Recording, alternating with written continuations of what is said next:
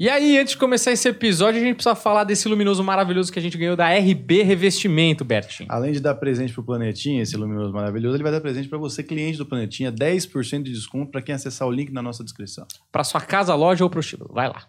Olá, estamos começando mais um episódio do Planeta Podcast. Sejam todos muito bem-vindos hoje.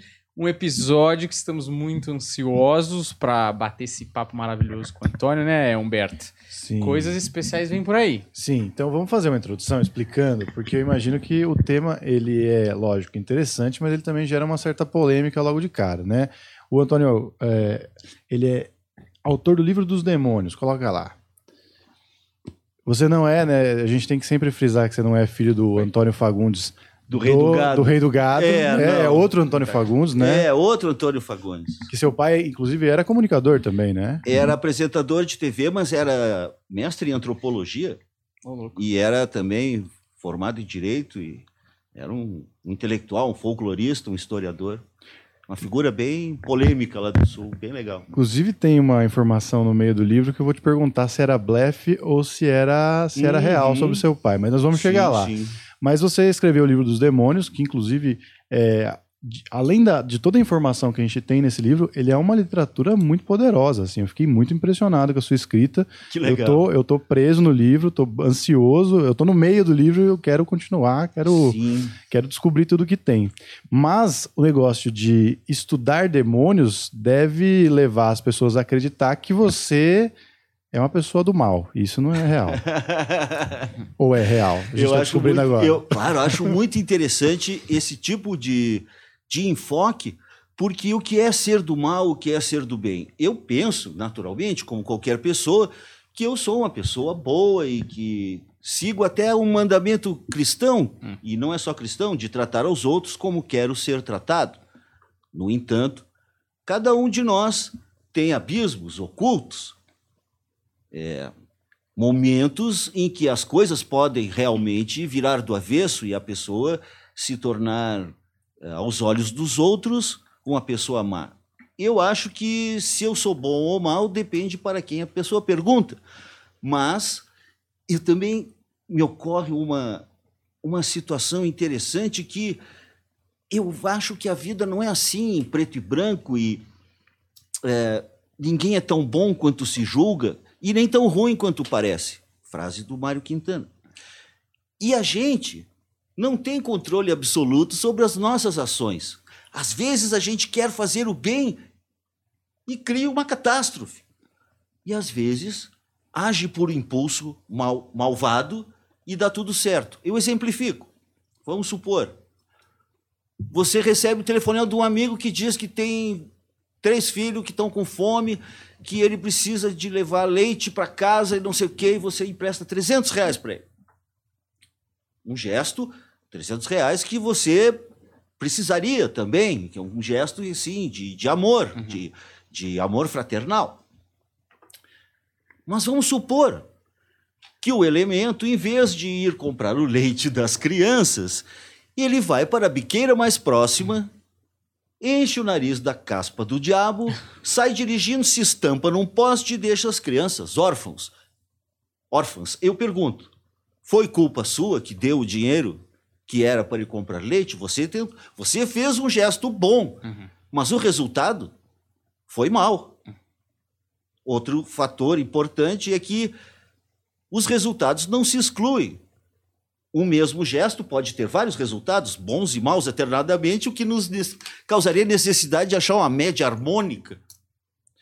Um exemplo em sentido contrário.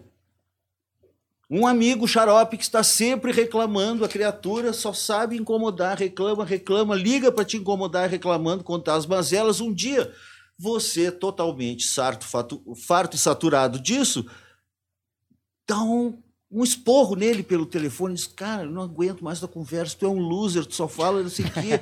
Vai pro inferno, procura um acorde, um banquinho, pelo amor de Deus, me deixa em paz. Tu é um loser. Será que tu não vê o que tu fala? Porra! E blá! Eu sou do tempo do telefone fixo, é que dava mais efeito. O esporro, né? Legal. Aí, tá, você não tem mais notícia. E aí botou para fora aquilo. Você não fez isso com finalidade pedagógica, instrutiva, terapêutica. Vou dar um choque de realidade para ver se ele melhora. Não, mas isso pode acontecer. E dali a uma semana você pode receber o telefone dizendo, cara, pô, parei de beber, realmente aquele esporro que tu me deu me acordou, foi como um tapa na cara, não sei o quê. E aí tu diz, bom, que bom, mas não era por isso. eu não fiz por bondade, eu fiz com um impulso hostil. Uhum. Então, esse relativismo me parece que é importante para já abrir a conversa, colocando as coisas nos seus devidos termos.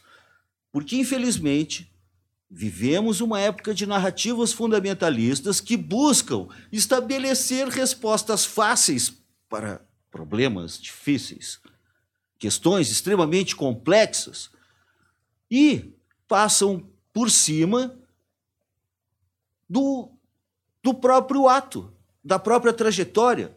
Então, hoje em dia, a narrativa se sobrepõe ao que eles fazem. Então, eu não acredito no que as pessoas falam, eu acredito no que as pessoas fazem. Também já acho que é uma decorrência natural, porque, sabe aquele filósofo Ortega y Gasset? Ele dizia que o homem é o homem e suas circunstâncias. A mesma pessoa em circunstâncias distintas pode se transformar em uma outra pessoa totalmente inédita, uhum. que ninguém suspeitaria.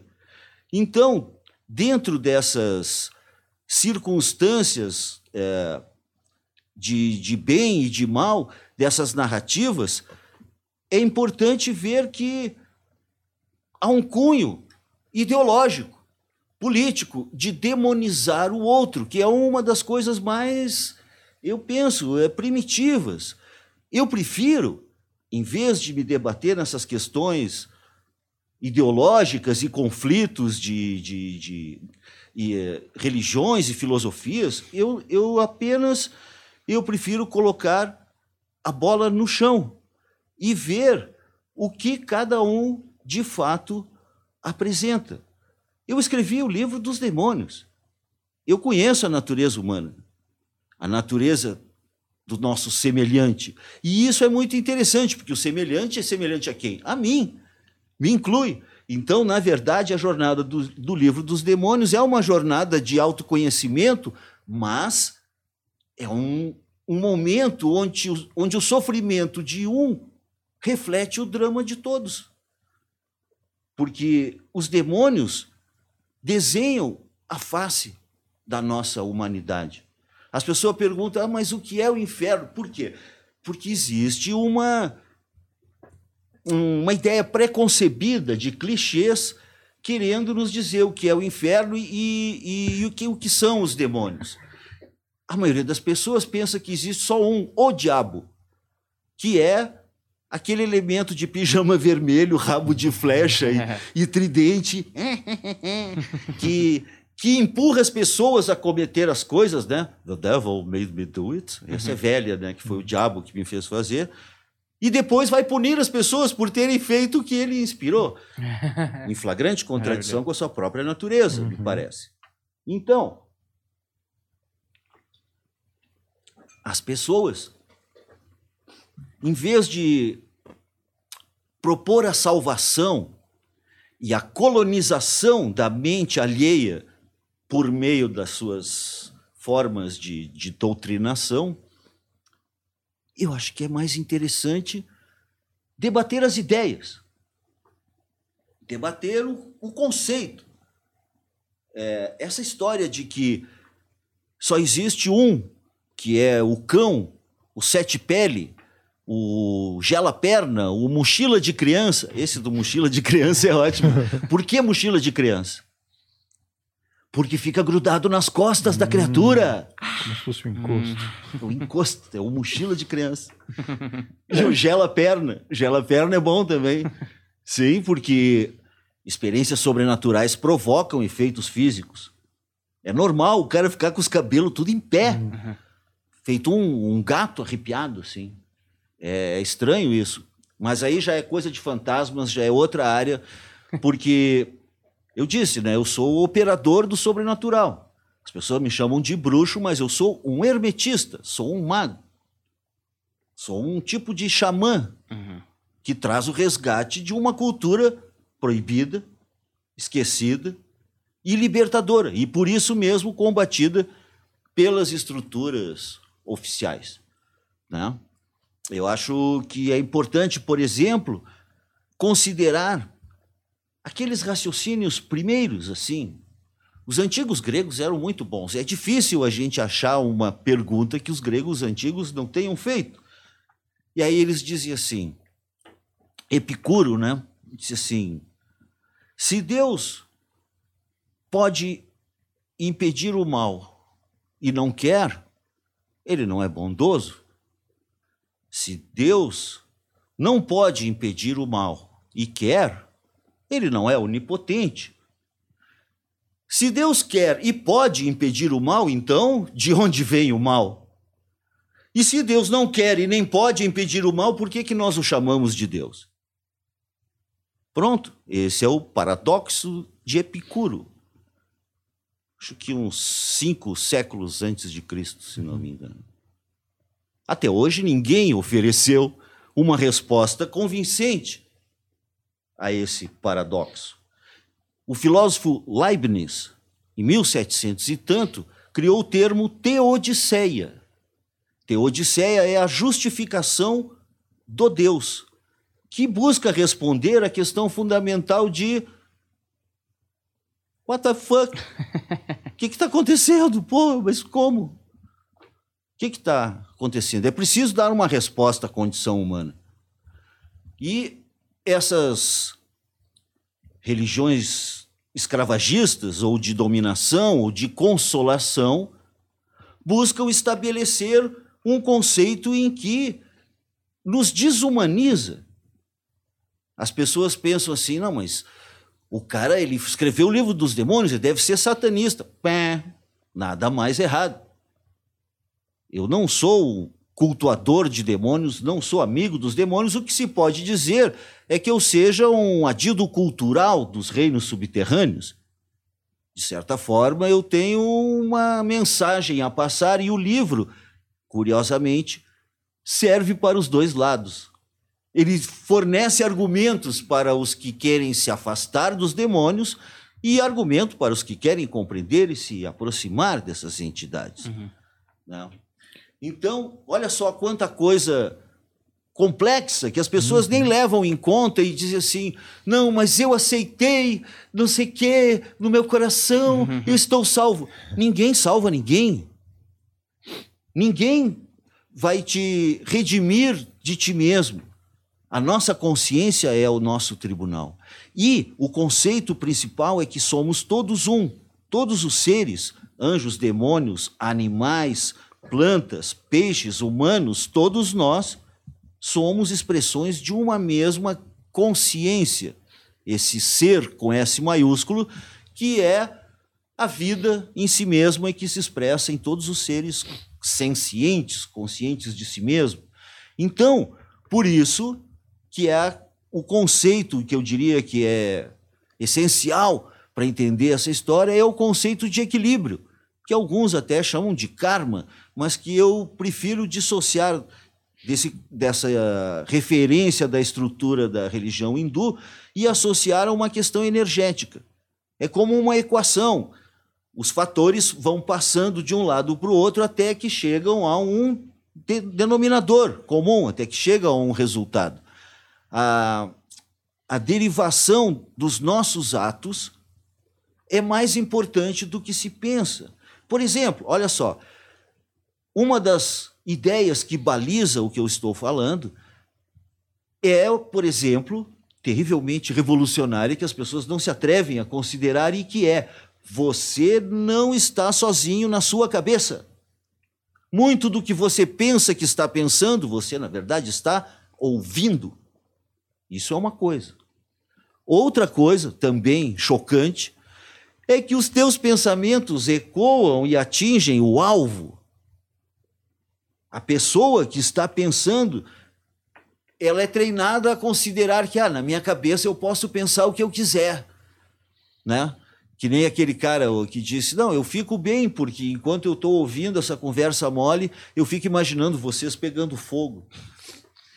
Né? Clássico. em- isso não é bom. Nem para ele, nem para as pessoas que ele está imaginando. E ele está gastando a energia da imaginação, que é o material da magia. Magia, imagem, imaginação, elas têm o mesmo radical porque elas têm o mesmo, a mesma raiz, o mesmo conteúdo. Fazer magia é criar imagens, é imaginar com certeza. O cara adivinha. Como é que um ser humano pode adivinhar as coisas? E eu não me refiro unicamente a mim mesmo, mas a todos os videntes e vocês têm uma farta experiência, né? E as pessoas adivinham as coisas. Essa essa característica da força do nosso pensamento que não se esgota em nós mesmos, portanto, a gente tem que ter cuidado com o que pensa. Imagina se você pensa assim, ó, "Ah, aquele cara roubou minha namorada. Eu quero muito que ele seja atropelado. Aí tu tem aquela raiva e ele está muito bem com a namorada, eles estão fora de alcance, então para proporcionar a catarse, para purgar aquela aquela raiva, aquele rancor, toda noite antes de dormir você pensa, eu quero que ele seja atropelado por um ônibus do Arujá. Ainda define assim, Especificamente. especificamente, é, isso. E que tem que pegar na hora, assim, tem que esmagar, tem que esmagar. Toda noite antes de dormir, você não consegue dormir se não colocar para fora essa fúria, criando esse tipo de meditação profana, que seria a expressão extremamente verdadeira do, da- do teu emocional. E aí tu pensa, não, vou fazer isso porque eu preciso me acalmar, preciso ah, acertar essa dinâmica, né? E aí? Vamos supor que depois de dois meses, de fato, isso aconteça. E o ônibus do Arujá pegou o cara e pum, bem como você desejou. Uhum. Você ia se sentir culpado? Eu acho que deveria. Eu penso que há, de fato, uma relação de causa e efeito. E tudo, é esse que é o ponto que, eu, que é chocante. Tudo que emana de nós, emoções, pensamentos, medo, alegria, ódio, compaixão, tem uma coloração distinta e atinge o alvo. A pessoa que estiver conectada com essas realidades pode saber quando estão acendendo uma vela contra ela ou quando alguém está pensando nela no banheiro. Existe uma conexão com o invisível e os magos e bruxas têm tipo um firewall que aciona e diz: ó, estão vindo isso, aquilo, pom, pom, pom. Vai a- a- ac- acendendo as luzinhas no alarme.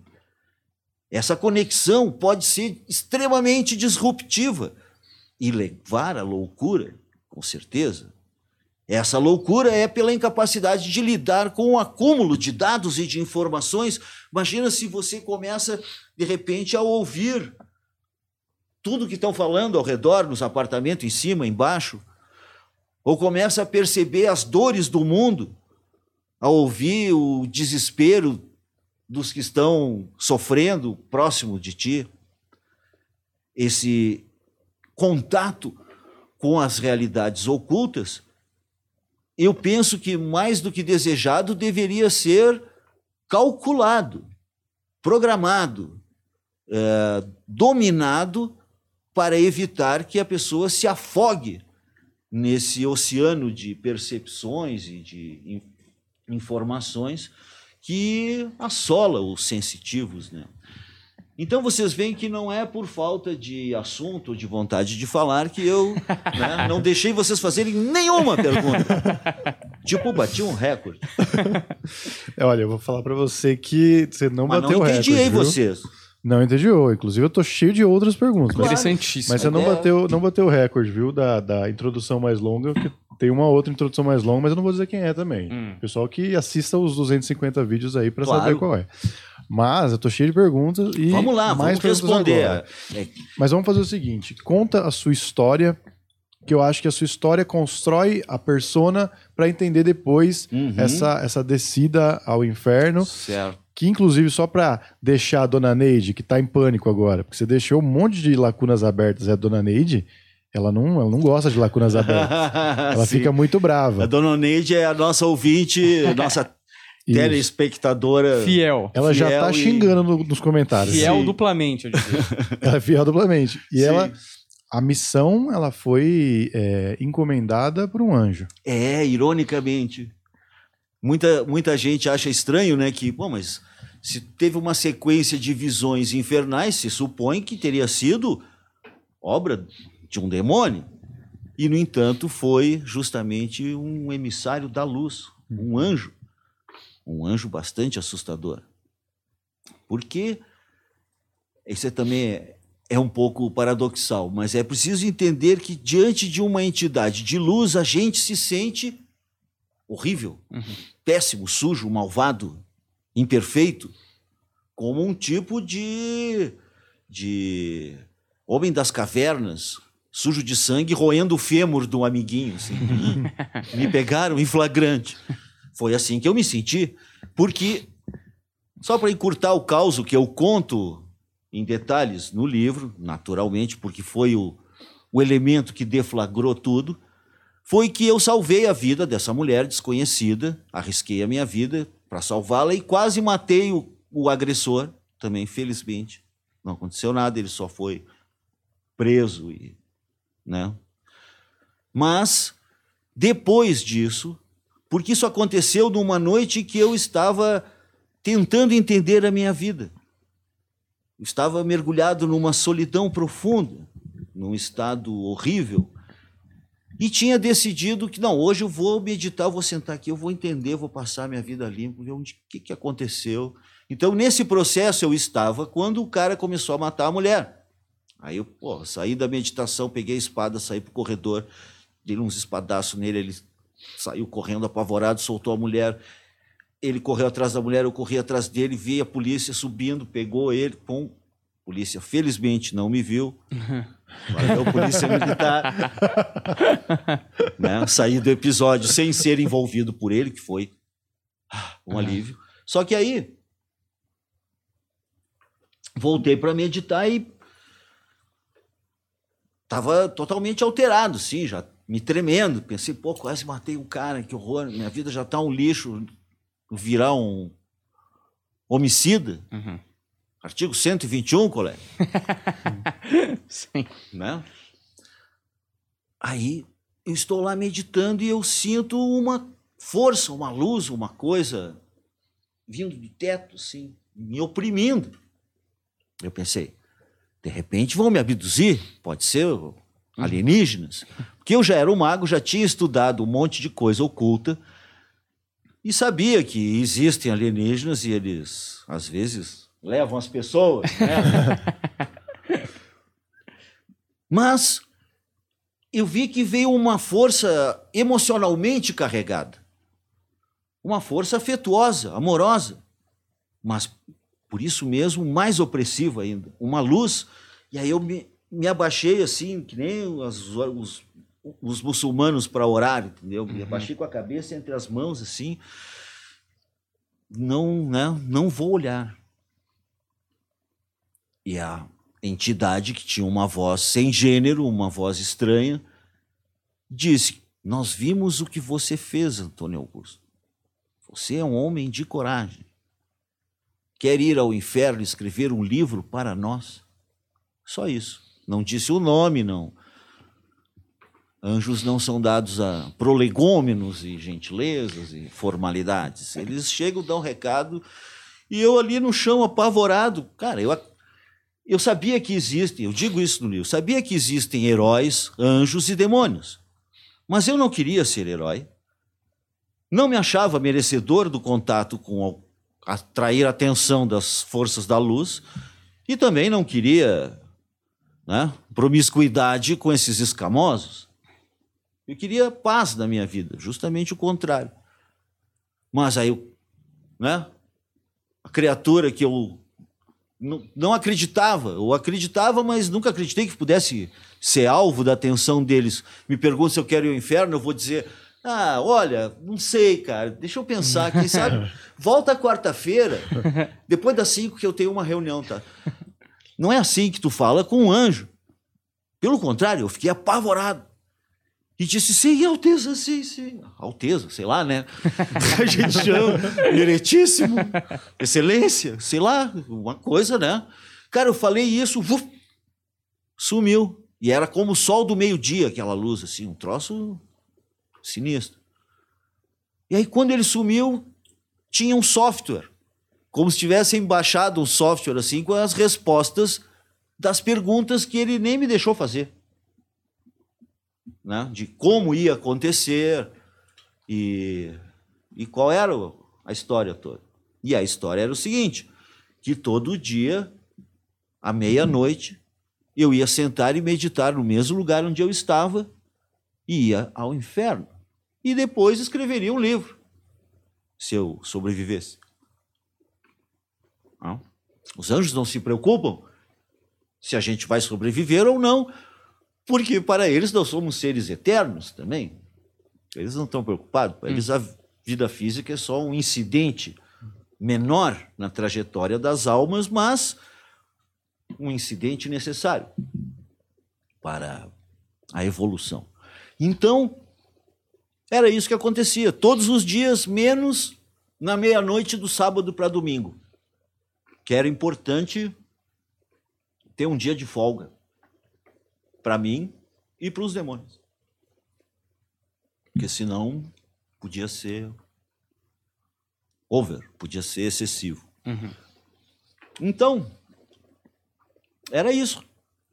Não tinha nenhum Virgílio junto comigo, não havia nenhuma Eurídice, a mulher do Orfeu, a resgatar do inferno.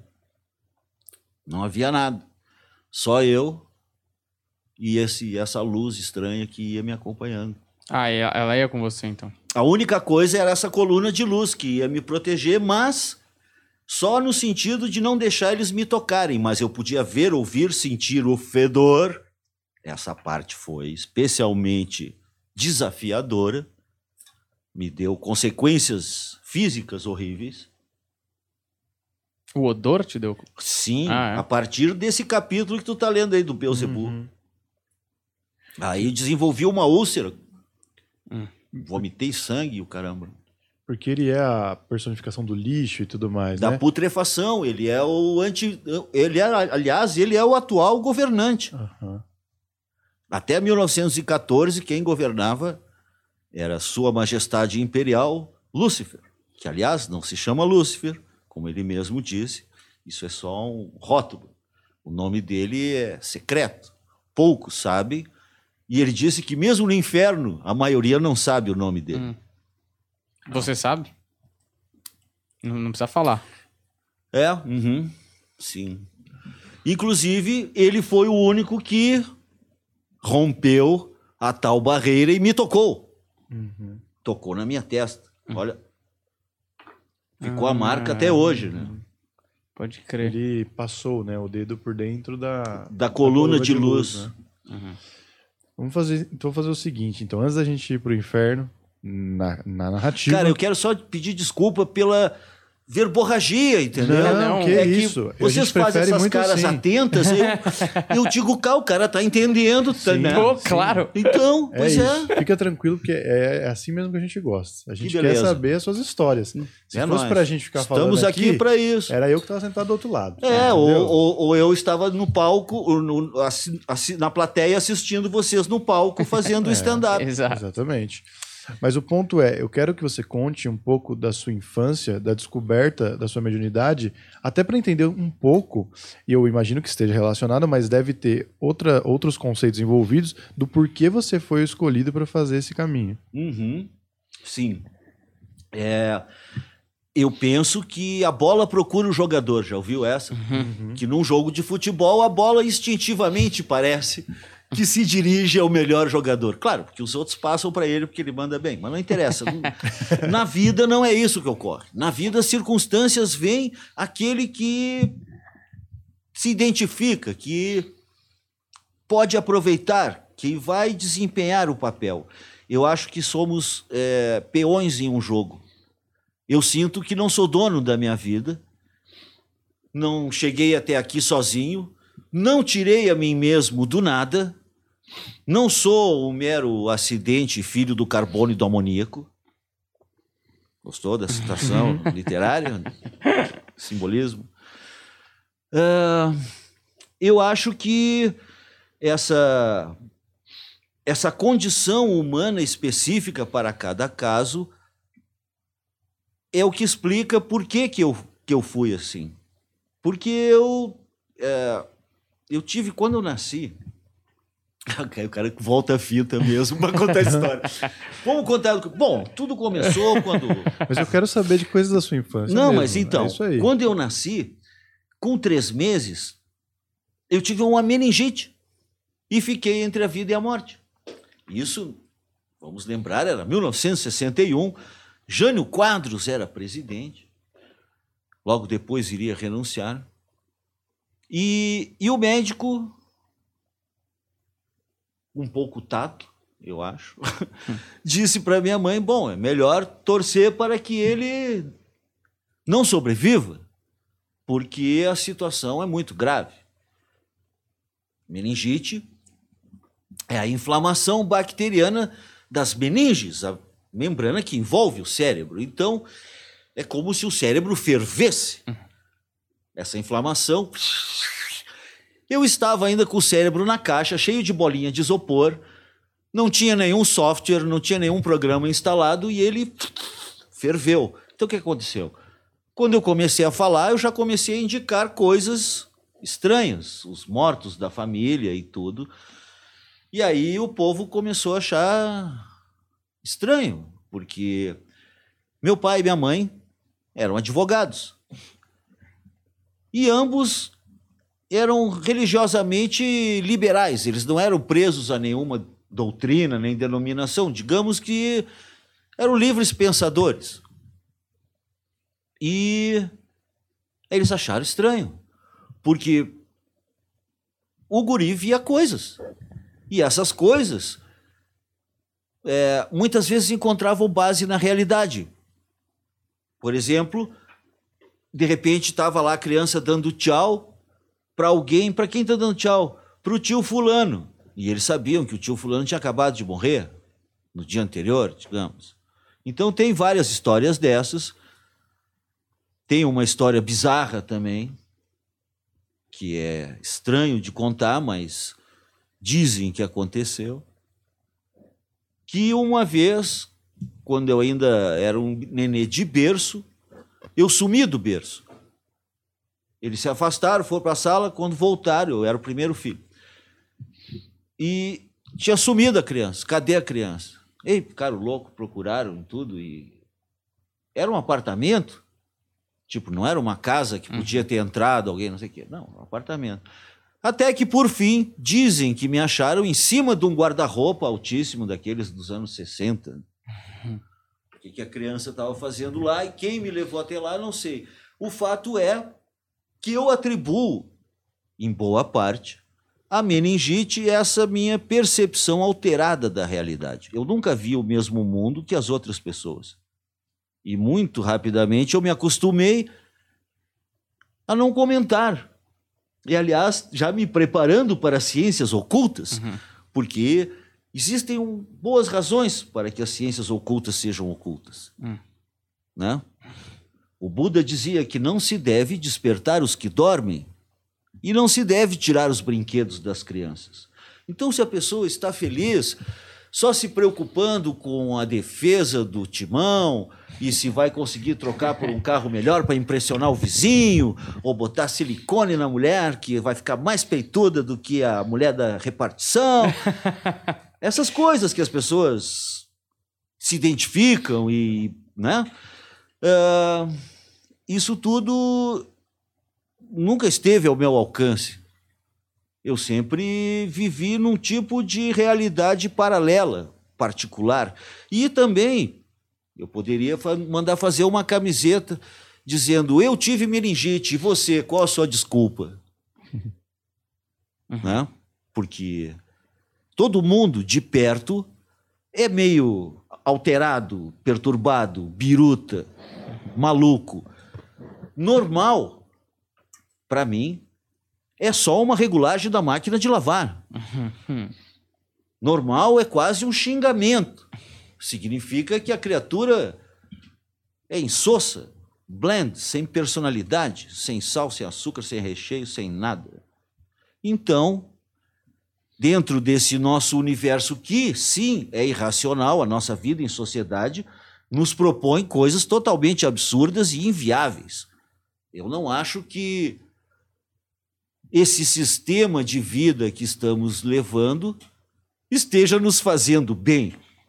Pelo contrário, eu vejo que as facilidades do mundo moderno e o excesso de informação estão gerando um efeito contrário. A gente pensava, pô, eu, né, eu, eu era rato de biblioteca, porque eu peguei fogo com 14 anos, fiquei todo estourado e tal. Então, dos 14 aos 19, eu mergulhei numa busca filosófica. Eu ia para a biblioteca da Faculdade de Filosofia, que eu não tinha nem idade para estar tá cursando, eu ia lá xaropear, procurava os livros. Então, essa história da internet cria uma, uma formatação, um desapego à verdade que eu acho bastante prejudicial. Porque aquilo que vem fácil perde o valor. Eu digo em termos de conhecimento, não a questão da sorte, onde afinal de contas a sorte é o meu ramo. Eu sou um gerenciador de crises. Quando me perguntam qual é meu ramo, eu digo gerenciamento de crises. Como assim? É porque quando a coisa fica feia, a pessoa não tem o telefone do Batman. e Jesus não apareceu para salvar, elas vão ligar para os operadores do sobrenatural, eu e os meus colegas.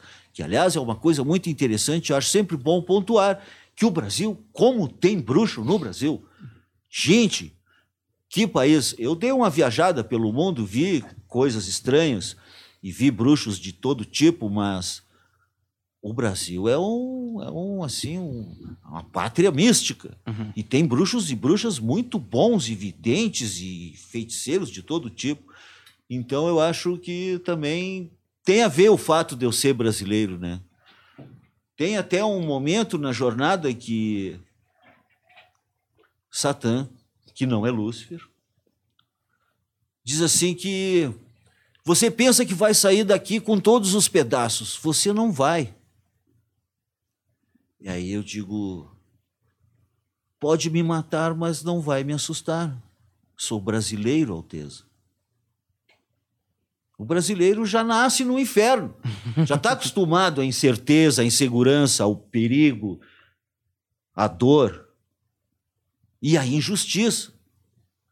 Esse é que é o, o ponto. Essa, essa infância de vidente me ensinou também a me defender, porque eu aprendi a guardar as coisas que eu via e a me proteger e a lutar contra os bullies, que uhum. tinha muito bullying na minha época. Há uns bullying violento. Enfrentei várias batalhas solitário na infância e na adolescência para continuar sendo eu mesmo, e aí eu vejo que o mundo não melhorou nada. As criaturas continuam sofrendo bullying da mesma forma estúpida que sempre foi. E isso, isso que também eu acho lamentável, uh, a naturalidade com que as pessoas aceitam a estupidez, como se fosse a regra. Por exemplo, a gente vê no noticiário, é, fulano de tal, um ditador sanguinário, tem capacidade de destruir o planeta 34 vezes com armas nucleares. Por outro lado, outro fulano, também com sangue no zóio, pode destruir 35 vezes. Uhum. Eu fico abismado, olhando, meu Deus, quem botou esses caras na frente do microfone? Porque o mundo só existe um, nós não temos 34, 35 planetas. Você só vai destruir a porra do mundo uma vez. Caramba. Então, eles introjetaram, eu digo, o comunicador, o cara que está dando a notícia, ou o que redigiu a notícia, está introjetando o conceito dos militaristas, de que dá para destruir o mundo. Não, quem tiver mais possibilidade de destruir o mundo vai ficar na frente. Isso se chama realpolitik. Sabe? Isso é, é uma simplificação grosseira da convivência. Eu vejo que tudo isso é, está relacionado com essas realidades espirituais, o inferno e seus habitantes, os demônios. E as pessoas dizem, tá, mas o, o inferno é, um, é como uma cadeia do outro mundo que te vão mandar. Não, ninguém é mandado para o inferno. O inferno não tem grade, o, o céu não tem portão. Cada um vai para onde quiser, para a luz ou para, para as trevas, mas o que vai acontecer? Cada um de nós tem uma aura, uma alma, uma responsabilidade e o livre-arbítrio vai sendo contado. Não é uma nem duas uh, a visão, religiões que dizem que a pessoa tem um tentador de um lado e um, uhum. um anjo de luz do outro. Isso é, é estranho e nos faz pensar também por que que no cômputo geral tem no livro dos demônios 14 infernos diferentes de povos que nunca se conheceram e todos esses infernos são the same, são iguais, são idênticos. Tu não consegue diferenciar um Rakshasa dos hindus, o Oni dos japoneses, ou os nossos demônios, ou os jeans malvados do, do reino de Ifrit. São todos iguais entre si, e é sempre esse reino, é sempre subterrâneo, apartado da região de percepção dos vivos, mas também dos outros mortos. É interessante que 14 civilizações diferentes no tempo e no espaço criam o mesmo conceito de que é necessário que os piores dentre os humanos se defrontem com o fruto de suas próprias obras. Porque é aquilo que eu disse no começo. Também morre quem atira, quem cospe para cima na cara lhe cai, porque somos todos um.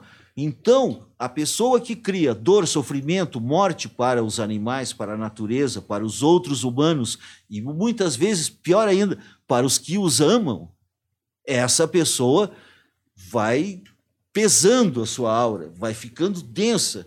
E depois que sai do plano físico, ela não vai ir para a luz, onde é ofuscante e o ar é rarefeito. Ela vai ir para aquele cantinho onde estão os outros que nem ela lá, onde ela vai ficar lá no escurinho, no foguinho, pô, de boa, entendeu? Revivenciando as suas travessuras, uhum. digamos assim.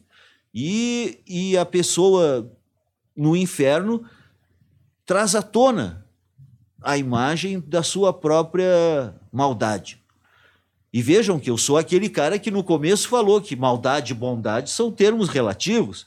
E também uma das coisas que eu logo fui perguntar é que eu não vejo necessidade nenhuma de toda uma hierarquia de seres demoníacos para fazer aquilo que nós já fazemos uns aos outros com tanto gosto e tanta habilidade, que é fazer sofrer. Então eu não, num primeiro momento eu não entendi o que que qual seria a função dessas entidades, já que elas não são de índole penal, carcerária, punitiva. É apenas uma questão de equilíbrio energético. Aquele que provocou vai ter que sofrer aquilo que ele fez os outros sofrerem, porque somos todos um. Então, a pessoa, de certa forma, recebe aquilo que ela fez. Ela se defronta com o espelho dos seus atos, e por isso me parece que não é inexato afirmar que o inferno, outra coisa não é senão a alma em forma de geografia, de paisagens, ambientes e cenários que não existiriam sem nós. Nós, que eu digo, é o livre-arbítrio. E é fácil de entender esse conceito. Uma casa mal assombrada. Já teve numa casa mal assombrada? Nunca tive. Tem um monte.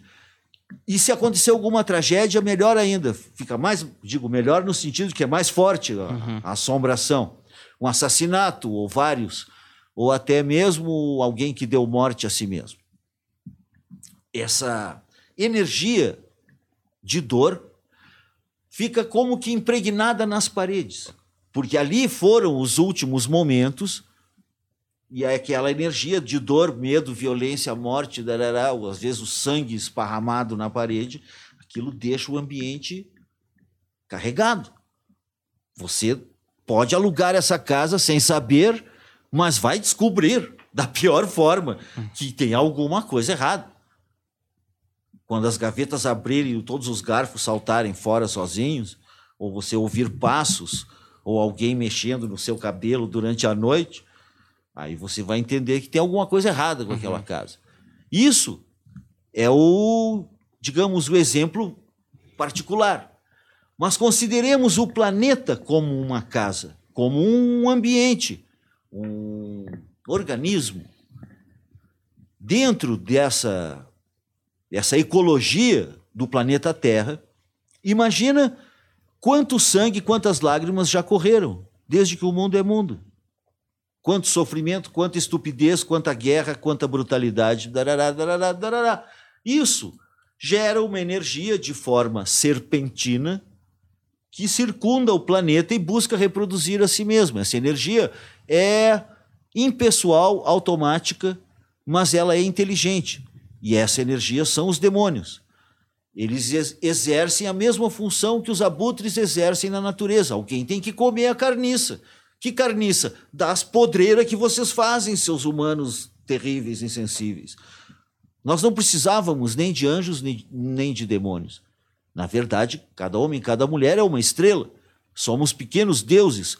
E justamente, eu acho interessante isso, né? As pessoas pensam assim: não, mas a gente tem que honrar e se abaixar para os deuses. Não, meu amigo, pelo contrário, os deuses existem para nós e não nós para os deuses. Por quê? Porque eles não morrem. O que, que é mais precioso?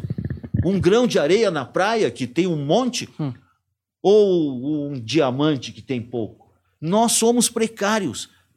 Não existe outro Daniel, outro Humberto, outro Antônio Augusto. Cada um de nós é uma experiência única, é, inclusive confirmada de um jeito que eu acho chocante, de que cada um tem digitais diferentes, impressões labiais diferentes, retina diferente. Caramba, parece que a própria natureza insiste em nos indicar que, ei, só você é você. Você é importante. Você é especial. Somos todos, a vida importa. E aí, nós somos criados e mergulhados e adaptados a conviver com uma sociedade que nos diz exatamente o contrário. Que nada disso importa, que né, ninguém quer nem saber. Todo mundo está se ferrando igual, todo mundo vai morrer mesmo e cala a boca e chupa. Uhum. Né? Porque somos estuprados constantemente por um conceito de sociedade e de realidade que não se sustenta e que nos conduz para o matadouro, para uma série de enfermidades estranhas e novas que antes não haviam, medo sem nome, que eu não estou diminuindo, pelo contrário, estou justamente enfatizando. Acho gravíssimo, seríssimo o problema da depressão, da agorafobia, que a pessoa não consegue sair em lugares abertos, ou que não consegue sair de casa. Tudo isso é decorrência de uma vida divorciado de si mesmo. A pessoa não pode reprimir os seus conteúdos sem pagar um preço muito alto, eles voltam de forma explosiva. Então, é isso que, que eu acho que alimenta essa estrutura de poder e que, de certa forma, do meu ponto de vista, a nossa sociedade é totalmente diabólica, luciferina, mefistofélica, tramada e estruturada por inteligências não humanas e pelos seus servos humanos também, né?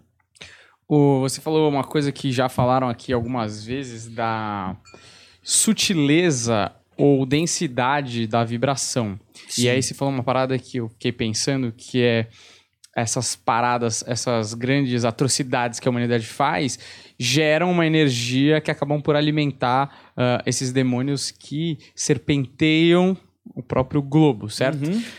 E aí eu fico pensando que eu imagino que ainda há muitas atrocidades na civilização como um Sim. todo hoje, mas eu imagino que há deve ter havido uma melhora, apesar de hoje tem mais, mais pessoas no mundo e tal. Mas atos de bondade ou de me- meditação, ou sei lá, que De amor. elevam de amor e tal, esse tipo de energia alimenta também. Exerce. É, é, boa pergunta. Porque isso, isso, mesmo. gera um claro. equilíbrio na equação, certo? Isso, isso. E é por isso que o mundo não acaba. Porque, mas é esse equilíbrio de o mal ainda é mais pesado no sentido de há mais maldade e se alimenta mais demônios do que alimentamos, vamos dizer assim, Sim. o lado positivo da parada? Indubitavelmente e infelizmente. Tá lá nas escrituras até dos cristãos, né? Que o diabo é o príncipe deste mundo. Hum. O próprio Lutero, porra, Martinho Lutero. Somos todos escravos e mendigos neste mundo onde o diabo é Deus e Senhor. Esse mundo, a esfera de poder é, tu, né, como colega advogado, tu tá ligado que o direito não se confunde com a justiça, Hum. né? E aquele que espera justiça da sociedade ou dos homens, ou uma coisa assim, não, se você for bonzinho e comer seus vegetais e orar antes de dormir, tudo vai dar certo, pode acreditar.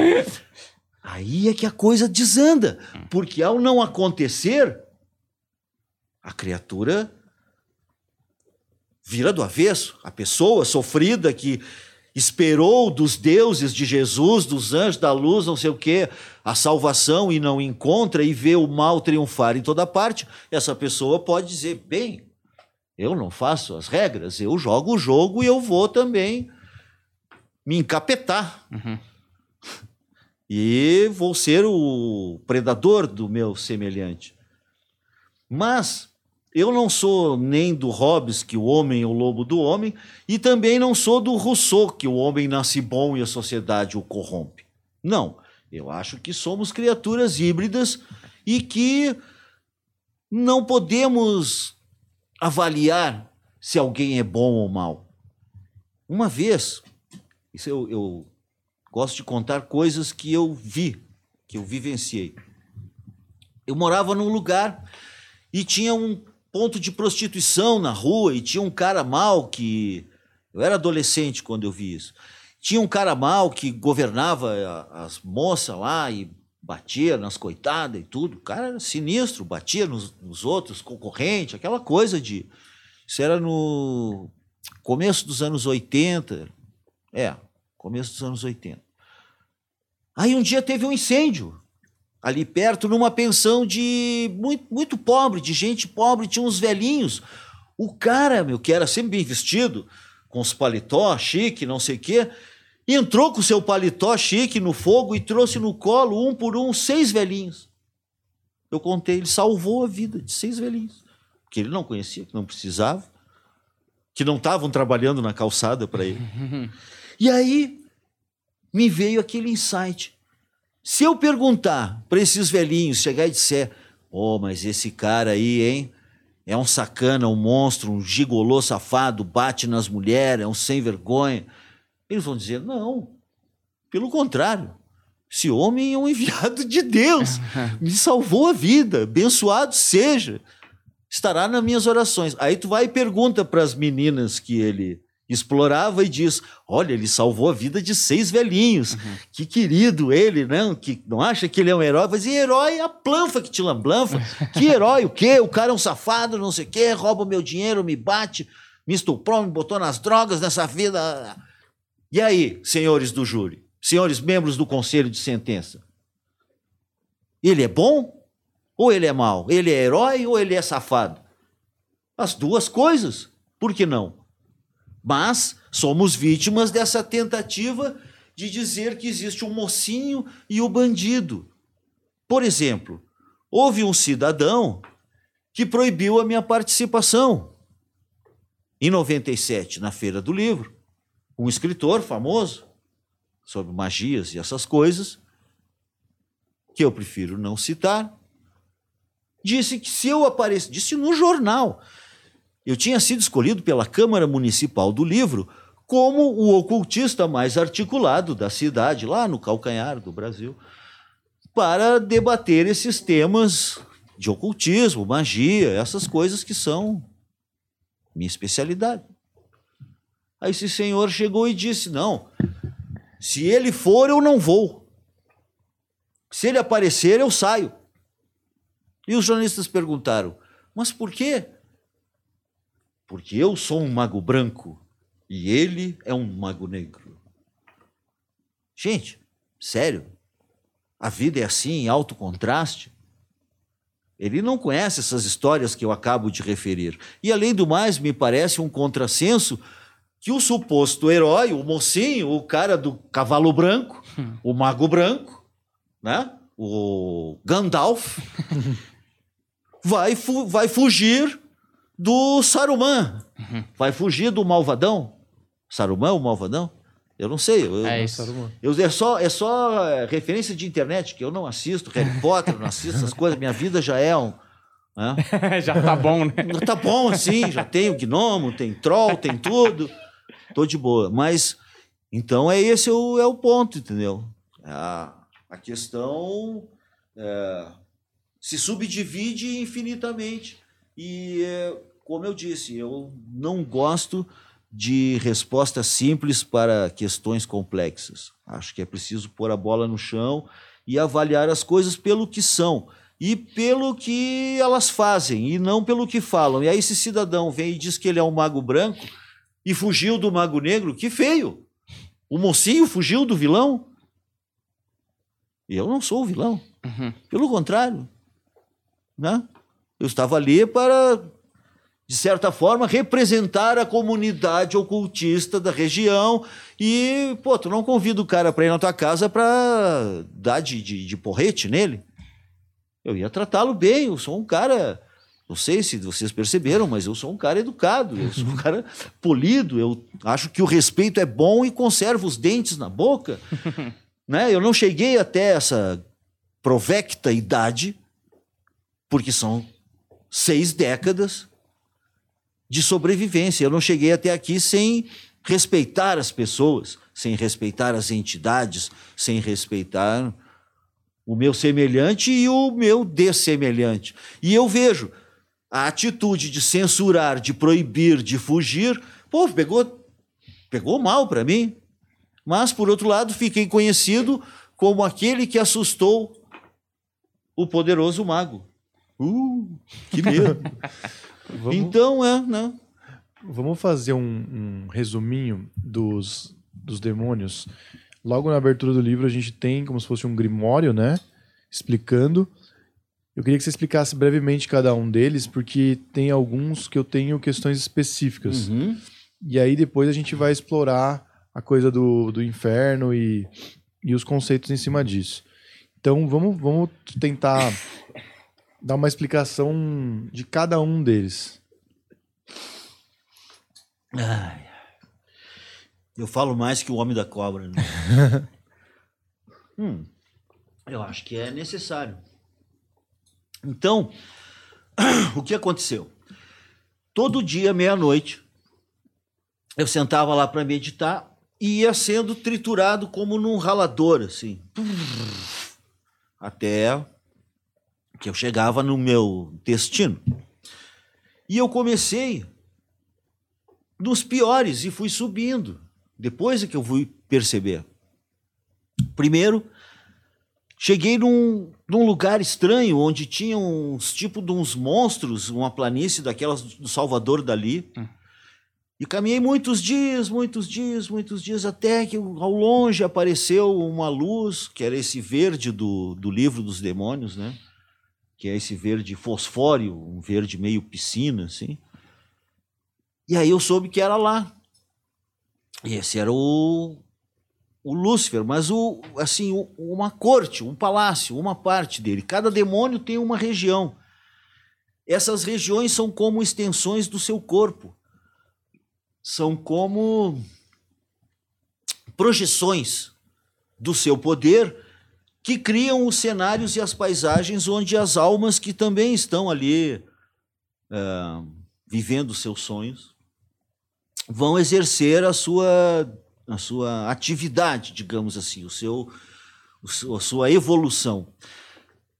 E começa justamente com o mais poderoso, o mais, é, digamos, o mais admirável.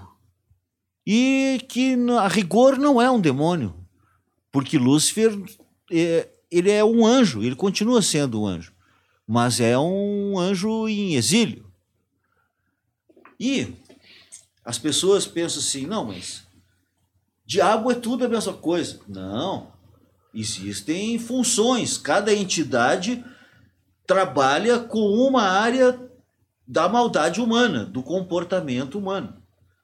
Então, o Lúcifer, ele tem um lado também bom de trazer conhecimento. A luz, existe uma luz nas trevas, uma luz estranha. De certa forma, é como se a escuridão fosse um tipo de ofuscamento. E que, ao cruzar para o outro lado do espelho, a fronteira entre a vida e a morte, entre o nosso mundo e o outro, existisse uma uma outra forma de perceber as coisas. Existe uma luz nas trevas, que é interessante, é estranho dizer isso, mas mas Lúcifer justamente proporciona essa compreensão e é um espírito é, não humano. Ele é totalmente distante e é curioso que apenas só os demônios mais importantes tomam forma humana. São pouquíssimos. De forma humana, só o Lúcifer, a Lilith e o Mefistófeles. Os outros têm outros formatos. E alguns, como o Belial, se recusam a tomar a forma humana. Que são, eh, acham nojento, michuruca. Não vou tomar a forma desses macacos pelados com ansiedade, essas criaturinhas. não. Então, eles não tomam forma humana. Então, o Lúcifer é muito inteligente e muito poderoso. O poder dele emanava como ondas, assim, como as ondas do mar, sabe? E cada cada gesto, cada palavra reverbera. Ele tem sempre uma corte. E a corte reage ao que ele faz. E é uma corte muito estranha, assim, uma corte de uma massa gigante de, de monstros. E, e ele é muito razoável, muito sedutor. O cara era presença, assim, sabe? Não tem como não como não admirar uma entidade que é a fucking angel, afinal de contas. Era um, uma entidade de alto gabarito e o fato. Ah, mas como assim? Se ele é um anjo, o que, que ele está fazendo lá embaixo? o que ele está fazendo lá embaixo é que ele é o verbo que deu origem ao mundo. Foi o que ele me disse. Há uma, vamos dizer, uma questão de quanto você considera veraz a declaração dos demônios. Não dá para acreditar nos hum. demônios. Mas, por outro lado, ele disse que quando o ser, a vontade, percebeu a si mesma, resolveu criar o universo para espelhar a si mesmo, para brincar, digamos assim. Os hindus, inclusive, chamam o nosso mundo de Devalila, o brinquedo dos deuses. Eles brincam com a gente. E aí, o Criador disse a famosa frase: Fiat lux, faça-se a luz. Quando ele falou isso, um espermatozoide de fogo, vamos dizer assim, um cometa, esse verbo saiu e fecundou, deu a volta ao caos e separou as águas superiores das inferiores e criou o mundo. Quando ele voltou, ele disse: Não servirei. Non serviam, os padres colocaram. Não. Eles não vou servir, eu não concordo com esse universo. Isso é um universo escravagista. Eu sou um espírito de rebelião, não vou cooperar contigo. Quando ele disse isso, da boca de Lúcifer saiu igualmente um outro verbo, que é o chamado verbo negro, que é o Mefistófeles, que é o espírito de mentira, confusão. Mefistófeles é muito poderoso também. E está muito presente na nossa sociedade. Ele é o pai da fake news. Uhum. Mefistófeles é terrível. E também era muito simpático, também muito sedutor. Aí, depois de Lúcifer, nós temos Satã, que é uma parte de Lúcifer. O Satã é que nem um siamês do Lúcifer. Eles são, eles são a mesma criatura. Só que o Lúcifer é a parte ideológica, conceitual. Ele se explica muito bem, ele é elegante, ele tem senso de humor. O Satã não tem nada disso. O Satã é um reptiliano de uns 5 metros de altura, com umas escamas que parecem uma couraça, com armas, com joias, com tudo, com os olhos de crocodilo aqueles olhos amarelo de crocodilo. Ele é o que o Lúcifer pensa posto em prática. Por isso que as pessoas falam, não, mas Lúcifer é o portador da luz, Satã quer dizer o, o que se opõe, o que o acusador, não sei o quê. Mas, na minha experiência, essas entidades obedecem a parâmetros bem definidos. Eles têm uma função no multiverso, na nossa vida, digamos assim, e eles precisam se relacionar com a gente, precisam uh, nos vencer. Na verdade, anjos e demônios disputam o nosso livre-arbítrio. É no, no território do nosso coração que essa batalha ocorre. É estranho isso. Né? Eles querem teu coração e a tua mente. E aí uh, existe essa especialização. O Satã é o da violência e é o, um espírito de uh, dominação. Ele é extremamente político, autoritário, autocrático. Lembra certos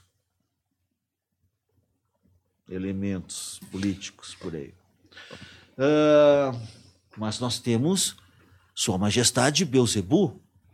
E o Beuzebu é estranho, porque os demônios têm origens diferentes. Alguns eram divindades antigas, outros eram anjos que caíram, e outros ainda não existiam e surgiram depois. Como é o demônio da cocaína, que é uma entidade, é como, sei lá, para efeitos de demônio, ela é filha caçula. Ela surgiu no século XIX. É just a baby, recém está fazendo o seu trabalho sujo. Né? Mas é um demônio inventado. Esses outros demônios aí, o, o crack.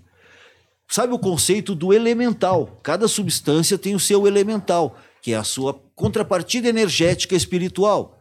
Né? Até o café tem um elemental, o, sabe? Tudo, o açúcar, todas as substâncias têm o seu elemental, mas substâncias assassinas, o elemental delas é um demônio, que é o caso da cocaína, do crack, da heroína, da metanfetamina e outras porcarias que eu felizmente nunca nem ouvi falar, que uhum. eles estão inventando a todo momento e que também correspondem a diabinhos, que exercem uma função corruptiva e desumanizante.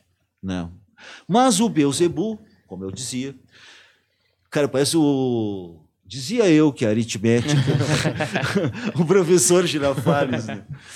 Não, o Beuzebu, originalmente, ele, pô, era um deus lá, uma divindade dos filisteus acaronitas, era adorado na cidade de Ekron, e tinha um outro status. Né?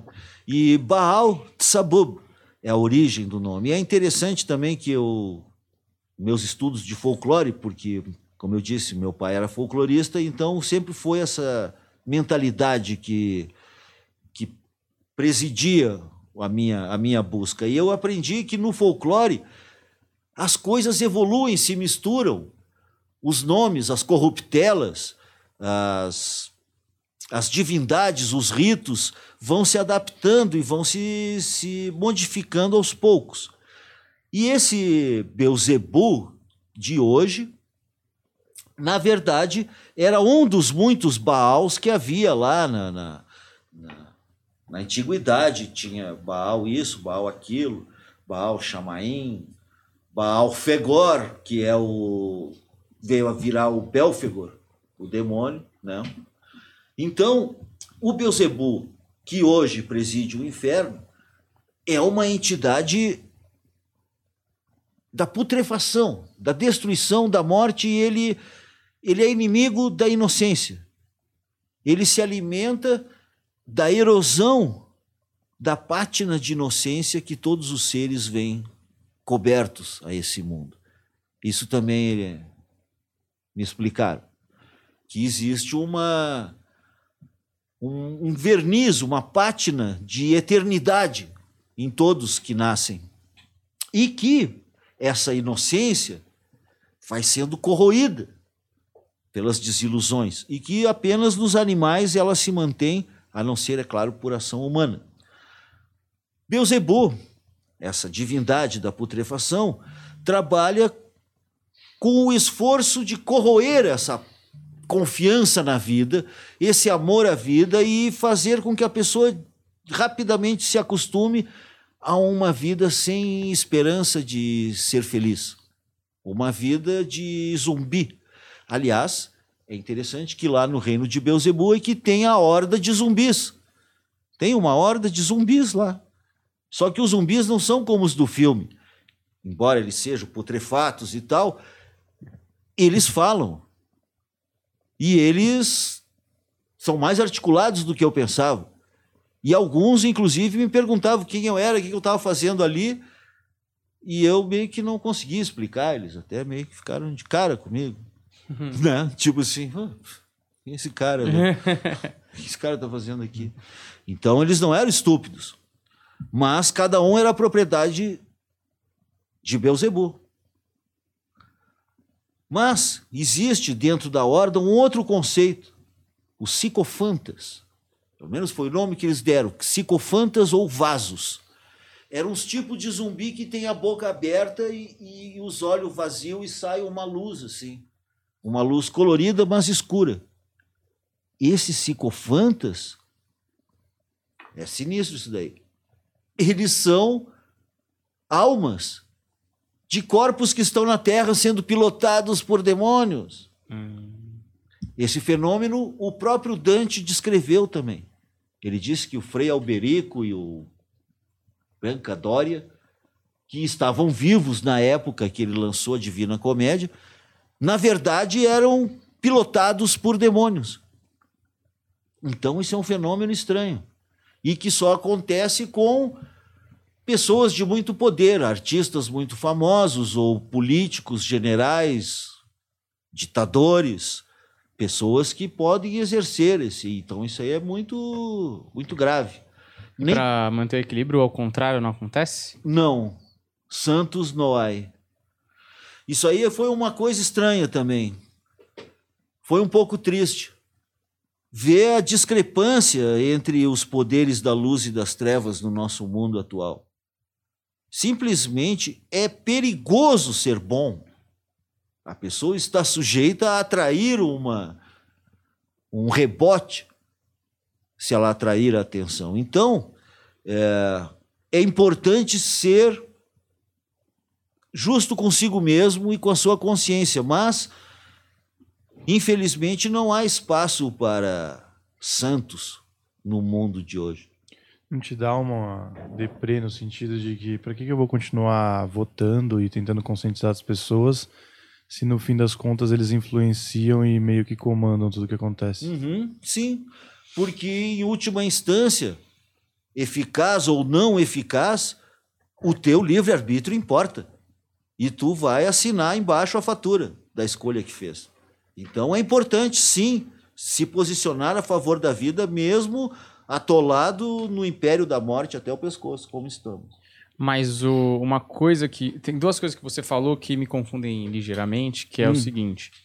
É, você falou em um determinado trecho que nós somos nossos próprios deuses e a nossa consciência é o talvez o último tribunal ali uhum. e tal. Isso. E, e você falou que as energias alimentam, por exemplo, os demônios e Sim. etc. E ao mesmo tempo você falou que há uma disputa de poder pelo nosso livre-arbítrio Uhum. entre as duas forças. Isso. Certo? Certo. Ah, no final das contas, eu fico confuso assim. Até que ponto o nosso livre-arbítrio. Por exemplo, você falou uma coisa que eu achei muito interessante também, que a gente ouve vozes que não necessariamente são as nossas, e que dentro da nossa cabeça a gente pensa o que quiser, talvez não seja bem assim. Até que ponto esse nosso livre-arbítrio realmente é nosso e influi de maneira positiva ou negativa? E até que ponto nós somos um joguete na mão de influências que estão brigando e somos só. Isso, isso. Exato. As duas coisas não são excludentes. Na verdade, a gente tem que tentar exercer o nosso livre-arbítrio, mas muitas vezes nós somos dominados e iludidos e enganados e levados como um, um boi, como argola, que ele é poderoso. Mas, por exemplo, falar em poderoso, eu gosto muito de analogia. Já vi um elefante no tempo que, que os circos tinham, eram cruéis, tinham elefantes e coisa e tal, tinha os animais, e tu via o elefante preso numa estaquinha de madeira desse tamanho, com uma cordinha assim. Porque quando ele era bebê, quando ele era um filhote, amarravam com uma corrente num toco de árvore cortada, uma árvore com a baita da raiz. Aí o coitado do elefante ficava fazendo assim, até que um dia ele desiste. E uma vez que ele tenha desistido, ele nunca mais vai fazer assim. Você pode amarrar com um toquinho, com um canudinho de, de refrigerante, e ele vai achar que está preso, vai continuar preso. O que eu quero exemplificar com isso é que a sociedade faz esse mesmo efeito. E chega uma hora em que a gente perde a esperança de ser feliz, nem tenta mais. E acaba cedendo ao- ao- aos impulsos. assim. E, de fato, embora pareça inútil, cada um de nós é importante. Eu acho, eu advogo a compaixão, a tolerância, o amor. Sou contra a violência, a intransigência, mas infelizmente somos forçados a reconhecer que estamos num universo bastante hostil e há, inclusive, tensões religiosas de todo tipo no nosso país e até dizer no mundo inteiro mesmo, né? É, eu acho que nessa balança do, do que fazemos de bem e no que fazemos de mal, infelizmente o mal triunfa, porque é muito mais fácil é, fazer o mal do que ver o lado do outro, desenvolver a empatia ou ser humano como a gente deveria ser. É curioso que também na natureza as ervas daninhas não morrem nunca. Tu não precisa plantar, nasce erva daninha, ela cresce rápido, ela não tem praga, não tem pulgão, não tem nada. O trigo, ou sei lá, um pé de pessegueiro, tu tem que cuidar como se fosse uma criança. As rosas, as flores, tudo que é bom, bonito, é difícil, tem que cuidar. E o que não presta, brota sozinho e cresce aos montes.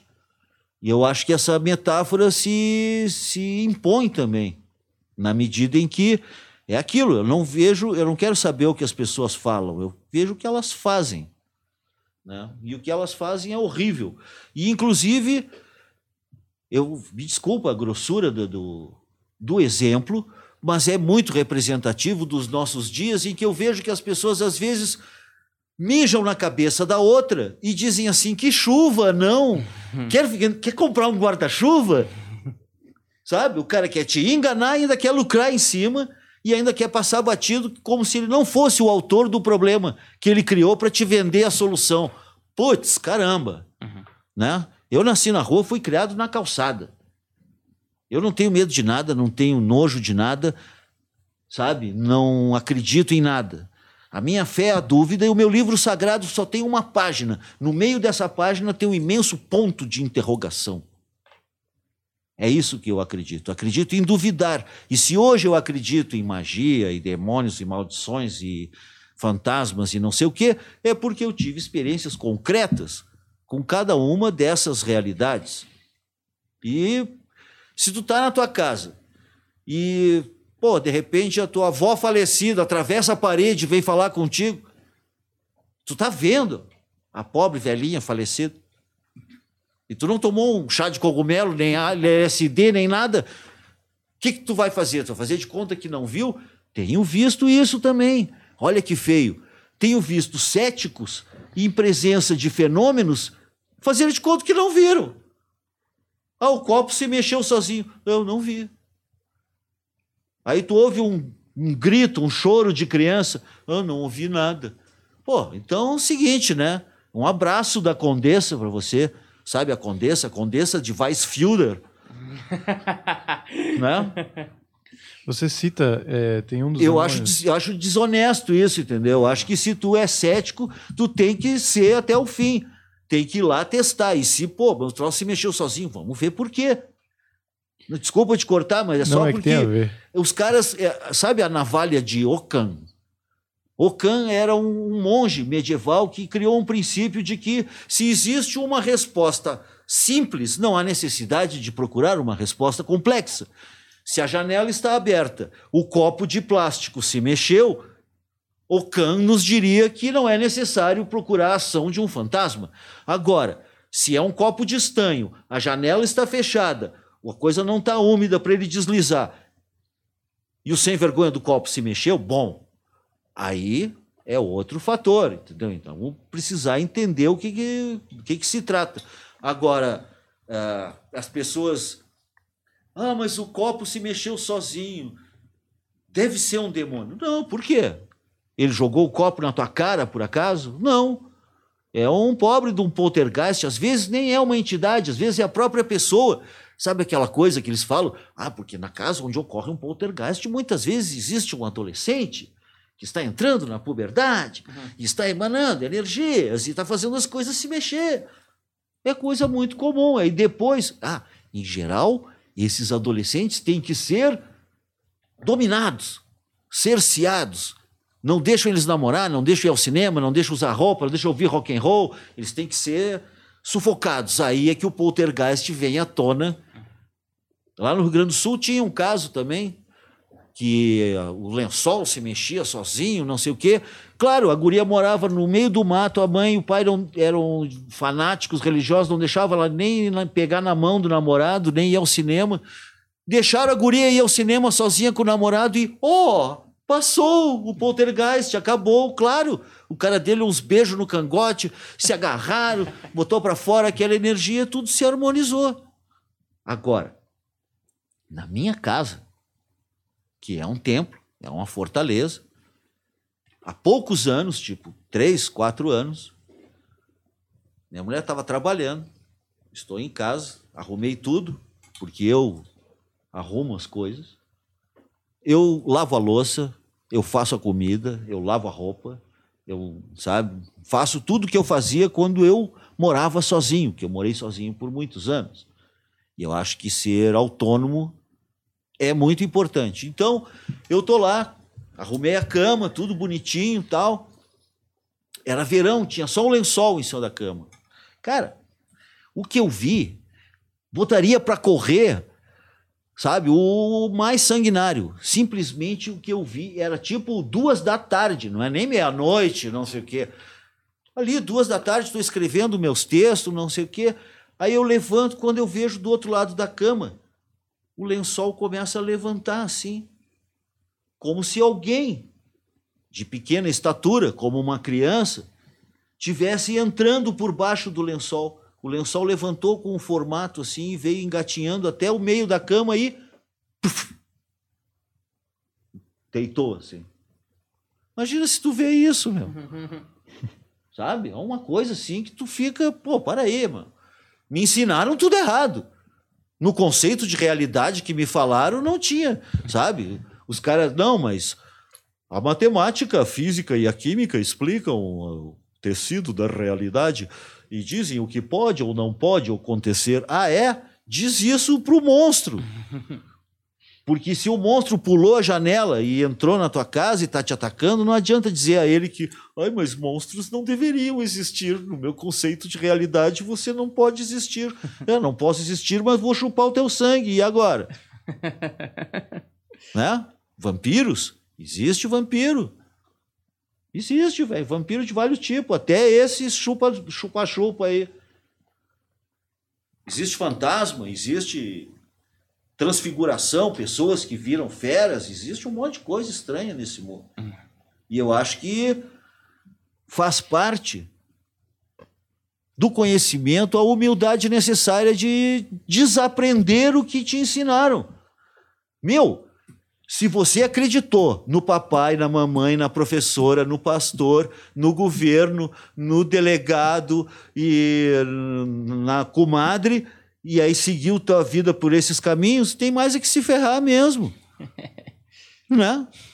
Porque, pô, meu, para e pensa, avalia as coisas. Eu, tudo que eu acredito, eu tenho uma razão de ser. Eu sou antidogmático e eu detesto que venham me dizer o que pensar. Não, mas tu tem que não sei o que. Como tu tem que? Que, que, que é isso? Ninguém é obrigado nem nada. E ninguém pode mandar no, no, no, coração, na mente dos outros. Tu vai dizer que eu não estou vendo o que eu estou vendo. Eu não peguei fogo. Sabe quantas vezes eu escapei da morte? 14 pela última contagem. Uhum. Eu peguei fogo, eu tive meningite, já tive em cinco incêndios. Cinco vezes olhei pela janela e o prédio estava em chamas. Tive que descer uma escada em chamas. Já tentaram me atropelar quatro vezes. De subir na calçada do carro para me atropelar. Que eu não sei quem era. Né? E mais uma série de outros incidentes. Já atiraram em mim, já me jogaram faca. Eu sou um cara muito querido. Você acha que isso é uma coisa que estão te repre repreendendo pelo isso conhecimento? Isso são os demônios, né? Todas essas pessoas eram desconhecidas. Se tu dissesse, não, mas pera aí, o cara que, tu tent, que tentou te matar, tu, pô, ficou devendo 50 mil para ele, ou deu em cima da mulher dele, ou sei lá o quê. Então, tudo gente estranha. Eu tô andando na, de madrugada e quando eu vejo um carro vem vindo e vem na minha direção. Pô. Então, mas é mais para te assustar. Não, era para me matar mesmo. Se eu não pulo, se eu não sou rápido. Hum. Pô, eu teve uma que eu dei um pulo que nem o Fred Astaire, assim, me agarrei no poste e fiz assim, sabe? E o carro passou por baixo e eu. Tipo o Homem-Aranha. Que, aliás, eu tenho também o sexto sentido, né? Isso hum. é muito bom. Me Como preserva. Funciona? É, eu sei quando vai acontecer alguma coisa horrível. Que é parte da sua mediunidade, mas. Sim, é. E quando morre alguém que eu amo, também fico sabendo na mesma hora. Hum. Às vezes poucas horas antes. Digo, ah, é hoje. É hoje que ele vai morrer. Pum, morreu. É horrível. Mas, ao mesmo tempo, é um privilégio. Eu me sinto agradecido, sortudo e não, pô, eu não sou mais do que ninguém, entendeu? Eu sou simplesmente o, o melhor Antônio Augusto que eu posso ser. Sabe? E se diz assim, oh, mas tu, tu é metido a bruxão. Eu não sou metido, não. Quem me chama de bruxo são os outros, devido às histórias que eu conto. Agora, se eu sou um dos magos mais antigos do Brasil, que é um ramo onde as pessoas não envelhecem muito ou não envelhecem muito bem, né? É só um fator cronológico. Eu não sou o maior mago do Brasil, eu sou o maior mago do meu condomínio. Talvez até da minha rua. Aí sim. Você cita no Mephisto é, que os cientistas e os ateus eles são influenciados, né? Uhum. O Mephisto influencia eles para que eles talvez questionem o conhecimento místico do mundo. E, eu fico pensando, né? Porque esses caras eles estão com um papel que teoricamente no balanço leva para o caminho do mal. Mas esses caras são bondosos também. Sim. Na cabeça deles, eles estão realmente buscando um conhecimento que às vezes vai salvar vidas. Uhum. A minha questão, até esses caras vão ser condenados, até esses caras. Porque é uma coisa recorrente aqui no programa, que a gente pergunta se ateu vai para o céu. E, obviamente, quando a gente fala céu, a gente não está falando de um céu cristão, a gente está falando uhum. sobre uma redenção no final da vida. Sim. E aí o cristão sempre cita a parábola do Lázaro e do. E do é, como é que é o nome da parábola? Ah. Parábola do Lázaro e do rico? É, é isso, né? Uhum. E aí, é, eles não entendem o conceito que a gente está querendo empregar aqui, né? De É. que até a, porque eles falam, ah, só se você encontrar Jesus você vai para o céu. Se não encontrar Jesus, você não tem a possibilidade de ter a redenção. Tá, mas e o cara que mora lá na Indonésia, que nem sabe Sim, que Jesus, é existe? tipo a porta secreta, assim, do, do labirinto. Tem que encontrar. E outra coisa também que o fator cultural faz toda a diferença. Como tu disse, lá na Índia, Lúcifer, Jesus, não, não tem significado. E, por exemplo, eu sou devoto de Shiva. Tem um Shiva tatuado aqui. Shiva, tu não pode dizer que ele é um deus de luz ou de trevas. Ele é destrutivo dentro da Trimurti, que é a trindade dos hindus, tem Brahma, Vishnu e Shiva. Brahma é o criador, Vishnu é o conservador e Shiva é o destruidor. O, o devoto de Brahma, ele estuda e medita. O devoto de Vishnu, ele ora e ama e canta mantra. O devoto de Shiva, ora para Shiva assim: Ó poderoso Shiva, você não me fez direito. Por gentileza, dá para matar e me fazer de novo? Por favor, destrua as aparências ilusórias e traga à tona o que é o meu verdadeiro eu. Os devotos de Shiva já são yogis, são né, pessoas que têm uma outra abordagem. E ele não é nem da luz nem das trevas. Tu não pode dizer que Shiva é um demônio. E isso é outra coisa também que eu acho cansativo. Tudo é, tudo é do demônio. Ah, não, mas Exu é demônio. Eu sei que ele é do demônio, eu ouvi ele falando no Exu Caveiro.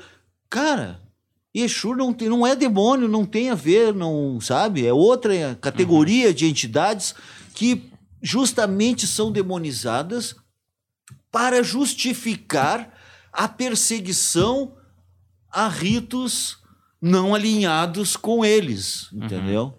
E aí, por exemplo, ai, tá amarrado em nome de Jesus. Cara, eu vou ser sincero com vocês, eu me canso. Eu, às vezes eu tô andando, tô na rua, nem tô aqui com uma camiseta Ouija, digamos, tá? Tô na rua de terno e gravata, e aí passa uma dessas criaturas e diz: tá amarrado em nome de Jesus. Eu digo, você- bom, eu, pra mim, como que farejou o enxofre, o demônio, sabe? Ele disse, aí tem uma cara de que ele não é de Jesus. Eu não sei, eu devo ter cara de bruxo, porque eu acho também que sempre fica um pouco de perfume nas mãos que oferecem flores, e como o meu assunto é esse, é lógico, e eu tive no inferno, passei por tudo isso, os olhos guardam o que a pessoa viu. Uhum. Agora, tá amarrado em nome de Jesus? Não te fiz nada, gente. O que, que é isso? então, e eu vou dar vontade de responder. Tá pregado. Eu tô amarrado, o teu tá pregado. Tá pregado em nome de Beuzebu. Foda-se. É isso que é para responder? É, é bonito isso? Então, sabe? E as pessoas, eu vou fazer uma previsão aqui, tá? Boa, bom momento para fazer uma previsão. A magia está voltando. E essas religiões de cunho salvacionista que oferecem não sei o quê, oh, aceita e paga. E Isso vai começar a murchar. Porque o milagre nunca vem, a prosperidade nunca chega, o mal nunca para. E eles só aceitam e vão e vão e nada funciona. O que vai acontecer? As pessoas vão estar cada vez mais próximas de uma desilusão que vai trazê-las de volta às religiões que de fato atuam sobre a vida. Religiões mágicas, que têm uma manipulação mágica. Você pode contar do fechamento dos portais que a igreja Sim, rodou o mundo fazendo? Uhum. Isso também. Isso aí foi o- no capítulo Satã, que ele disse que quando começaram os descobrimentos, os padres, os cardeais, os caras lá no Vaticano, ficaram preocupados que pudessem surgir novas pessoas e lugares e coisas de poder e conhecimento e tal. Então eles já colocavam um jesuíta em cada caravela e mandava o jesuíta para todo lado. Não sei se você sabe, mas em 1500 e pouco já tinha jesuíta no Japão. Hum. Depois até deu uma, uma ziquezira lá, os japoneses crucificaram os jesuítas. Uhum. Tipo assim, ah é? Tu acha bonito isso? quer ser igual a ele, quer ir para o céu, então nós vamos te crucificar. Também acho interessante, quem não morre não vai para o céu, né?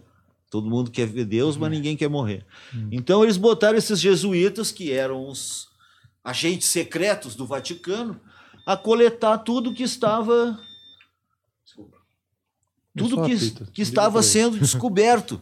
Então eles recolheram os, os segredos, os, os ma- mapearam os lugares de poder, as fontes, os oráculos, prenderam os, os xamãs, os místicos, as sacerdotisas, construíram catedrais onde antes havia templos pagãos, buscaram suplantar a narrativa, criando inclusive utilizando a mesma data. Usavam as datas dos festivais pagãos para colocar o festival lá do, do- do- do- da sua fé cristã e não sei o quê. Só que, ao longo de uns 200 anos, eles foram recolhendo tudo isso e criaram um sistema mágico de drenagem dos poderes ocultos da Terra para direcionar tudo para Roma. E, portanto, eles conseguiram fazer com que os oráculos se calassem e as criaturas interdimensionais ficassem presas, cada uma no seu mundo. E os dragões sumiram e as sereias foram cantar noutra freguesia. Toda a energia mágica da Terra foi sugada de acordo com esse sistema de drenagem planetária. De todos os lados, eles foram usando os seus recursos para que só eles tivessem a, o monopólio da energia mística, digamos assim. E isso funcionou, só que tinha validade era até o ano 2000. Eles não contavam que muito antes do ano 2000 já não haveria padres e bispos e cardeais capazes de eh, restaurar, de refazer, de reforçar esse encantamento, que é um encantamento de natureza vampírica, né? O objetivo era evitar que outras pessoas tivessem acesso às realidades espirituais por outros meios que não fosse pela mão deles. E isso funcionou muito bem, só que quando chegou o ano 2000, já o troço já estava assim, o sistema estava acabando. E quando veio 2012, houve uma mudança. O mundo acabou em 2012 mesmo. Houve uma mudança e que o último último resquício des- dessas torneiras, desses registros que eles colocaram, se romperam. E a magia voltou. Então agora estamos todos livres. De novo, e é o que a gente está vendo, esse renascimento da magia no mundo inteiro, né? É, o que tem de bruxo e bruxa e místico e, e astrologia e florais e não sei o quê, e meditação e cogumelos mágicos e um monte de coisa acontecendo, e isso cada vez mais. E o que está acontecendo também é que cada vez mais vão acontecer coisas estranhas. Monstros, fantasmas, OVNIs, o escambau. O, o sobrenatural está ficando o novo normal. Quando você fala de dragões, sereias, isso é simbólico? Tem a ver com a imagem reptiliana do demônio, Não, a coisa do não. centro da Terra? Não. Não. É, é, essas, as criaturas interdimensionais, como o pé grande e o iete e outras dessas criaturas, eles se manifestam num primeiro plano de, de ser visto. Mas eles não estão nesse mundo aqui. Por isso ninguém nunca vai achar um cocô de pé grande. Me diz. Tu estuda, vamos supor que tu estuda biologia. Tu sabe que tu vai procurar um determinado animal, ele vai deixar rastros.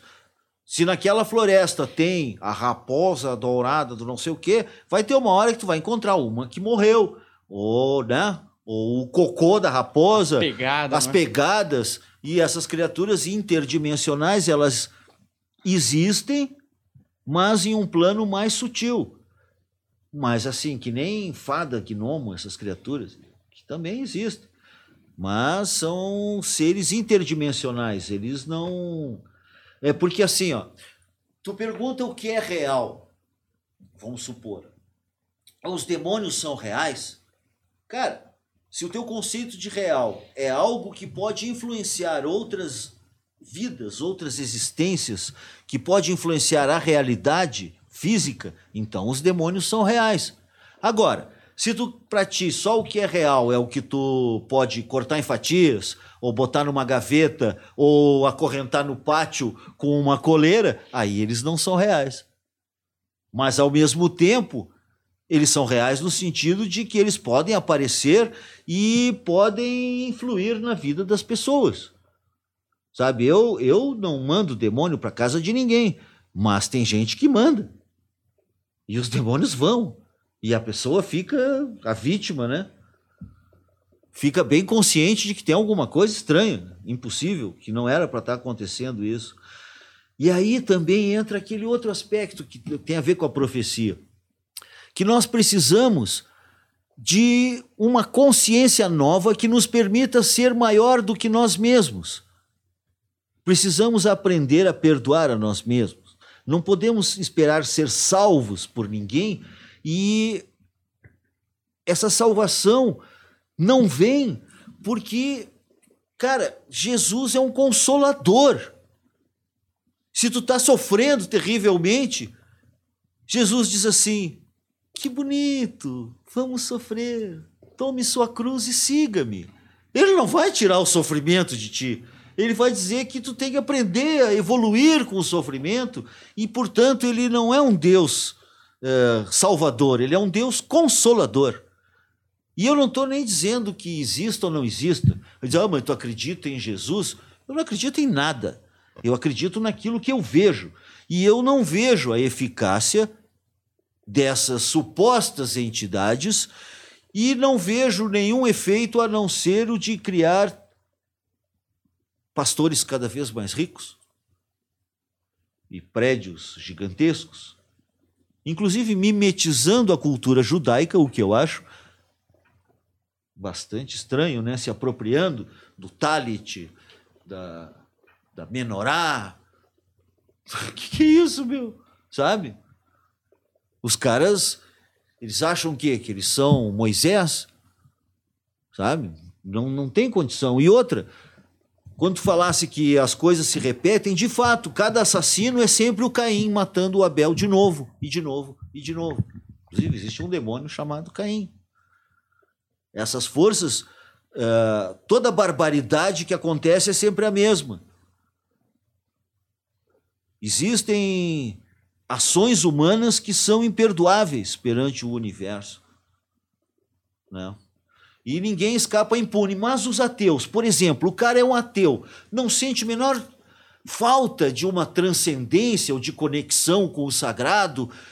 O cara não reza, não nada, tá, tá de boa, mas é um bom profissional, é um bom pai, é um cara honesto, correto, ele não jogou mercúrio no rio, hum. ele não roubou a merenda das crianças, ele não fez barbaridade nenhuma, velho. Esse cara, quando morrer, ele vai encontrar o que ele esperava. Nada. Ele vai apagar, vai ficar nos sentidos assim, é, tudo escuro, sem registro. Mas, com o passar dos anos, das décadas, talvez dos séculos, ele vai acabar percebendo que ele não está percebendo alguma coisa e que ele ainda está lá. Mas ele não vai ser punido, entendeu? Uhum. Ninguém é punido pelo que acredita ou não acredita.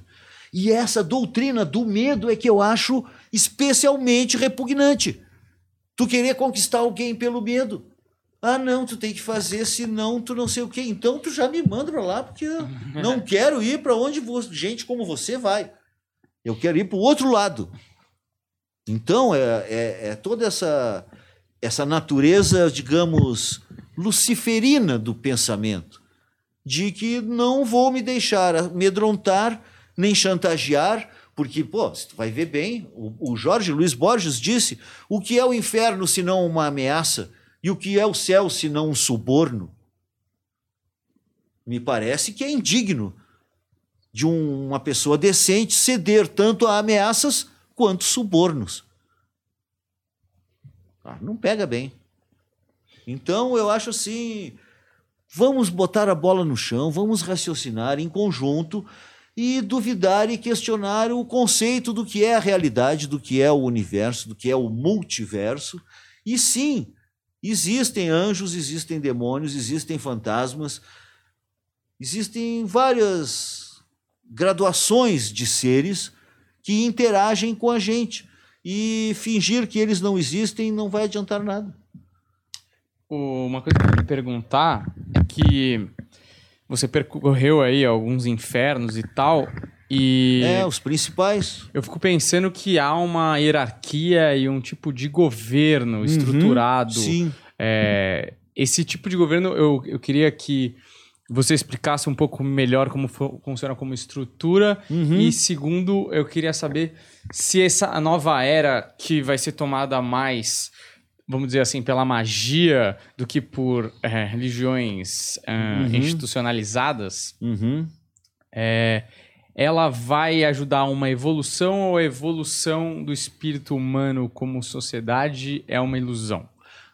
Acho ótima pergunta e acho que ela contém a própria resposta, inclusive, porque eu penso que o mundo vai melhorar, que nós vamos sobreviver e vamos criar uma outra sociedade que vai dar espaço para todas as diferenças, para todas as os matizes de comportamento, de pensamento, de tudo. Agora, o problema é o seguinte: as pessoas buscam governar a mente dos outros, e isso nunca dá certo. A, a dominação e, e a repetição de dogmas não vai a lugar nenhum. O que vai acontecer é que essa revolução mística vai nos dar poder sobre os demônios. E os demônios vão ir enfraquecendo aos poucos. Eu acho que estamos evoluindo, sim, como sociedade e como seres humanos. Hoje em dia, coisas que eram normais já nos chocam, já é um bom sinal. Mas, por outro lado, também a gente vê tanta, tanta estupidez, tanta brutalidade, intolerância e, e fascismo e autoritarismo. Por, por exemplo, as pessoas ainda pagam. na eu, existem vários países no mundo que eu não posso aterrizar. Se eu descer do avião lá, eles cortam a minha cabeça. Porque é haram. É pecado mortal. Nos Emirados, Dubai, Arábia Saudita, Catar, não sei o que lá, e outros países, existe a Sharia, a lei que se os bruxos têm que ser mortos. E aí, curiosamente, a gente lembra quantas vezes a gente já ouviu que não deixarás viver a feiticeira. Está lá no Deuteronômio. Mas também está lá que eh, não cozinharás a carne do terneiro no leite de sua mãe. E aí por isso que não pode misturar carne com queijo na religião hebraica. Sabe? Quer dizer, não cortareis o cabelo irredondo, não fareis tatuagens. Olha aí, estamos aí. Tamo todo desenhado, não seja por isso. Né? É, não faz sentido essas, essas ameaças e, e a gente vê que quando, por exemplo, cartéis criminosos se associam a grupos religiosos para eliminar uma outra religião, como acontece no Brasil, a situação já tomou um contorno social e, e criminal de, de outra magnitude. Mas tudo isso virá abaixo, porque é, a maldade pode oprimir e o impulso esse dessa realpolitik pode causar as coisas, mas na verdade as coi a, a, a justiça, a vida faz a justiça, as coisas vêm à tona. Eu acredito na justiça, eu não tenho medo da vida, não tenho medo de nada, não tenho medo que ah, mas vão explodir todo mundo. Então explode logo essa porra, velho. Tu acha que nós saímos do nada? Se nos explodir, até um benefício que nos fazem, não vamos ter esse benefício de uma solução ex máquina, uhum. tipo assim, ah, pronto, explodiu tudo, todo mundo deixou de viver. Deixou de viver, mas não deixou de existir. E aí o problema vai ser das forças que nos colocaram aqui. Então, o que vai acontecer não me importa. Eu, né, alguém aí que, que se vire. Agora, também tem aquela coisa que estava escrita na, nas paredes da câmara de gás em Auschwitz, né? Se Deus existir, terá que me pedir perdão de joelhos. A última coisa que o cara escreveu. Né? Então, em última instância, olha que bizarro. O que mais sofre é Deus, se ele existe. Entendeu? Quem mais sofre são as forças da luz, que se veem frustradas e veem que esses, esses animais não evoluem, continuam se preocupando com a vida sexual dos outros. Pô, sabe, as pessoas é, serem punidas por crime de pensamento, por crime de comportamento sexual. Porra, meu. A pessoa transa com quem ela quiser, do jeito que ela quiser. Ninguém tem nada com isso. Se não envolve violência ou fraude ou, né? Uhum. Sabe? É uma forma de expressar a vida, de expressar o afeto. Agora, como é que tu vai perseguir um comportamento sexual, por exemplo? Então, a pessoa que, que diz isso, por exemplo, certas criaturas, que também não vou citar, que supõem com descrições do inferno. Ah, eu vi o vale dos homossexuais. Ah, fala sério, mano. Que vale dos sexuais o que é? Tá me tirando. Sabe? Não existe nada disso. Isso é uma simplificação grosseira. Sabe? Ah, os suicidas, não sei o quê. Não é isso. E você deveria ter mais respeito por aqueles que morreram, às vezes pela própria mão, mas se não por eles, pelo menos pelos familiares. Todas essas narrativas servem ao objetivo de dizer que nós estamos próximos da verdade. Meu, quando Pilatos perguntou para Jesus o que é a verdade, Jesus não respondeu. Foi a única pergunta que ele não respondeu. Mas nós, hoje em dia, respondemos. A verdade é a vida, e a vida é o mistério. É isso. Então, ninguém é tão bom quanto se julga, nem tão ruim quanto parece. Mas as pessoas estão construindo o mundo à sua imagem e semelhança. E em função disso, acho importante sim se posicionar do lado da vida, da liberdade, do amor, do respeito, da compaixão, da empatia e, sabe, abolir esse universo de egoísmo e supremacia. Ah, mas é que o cara é, tem mais dinheiro, é mais poderoso. Quem disse, Berenice? Da onde? Como assim? O cara botou a vida fora, a juventude fora para acumular. Agora tá velho, gordo, podrão, cheio da grana.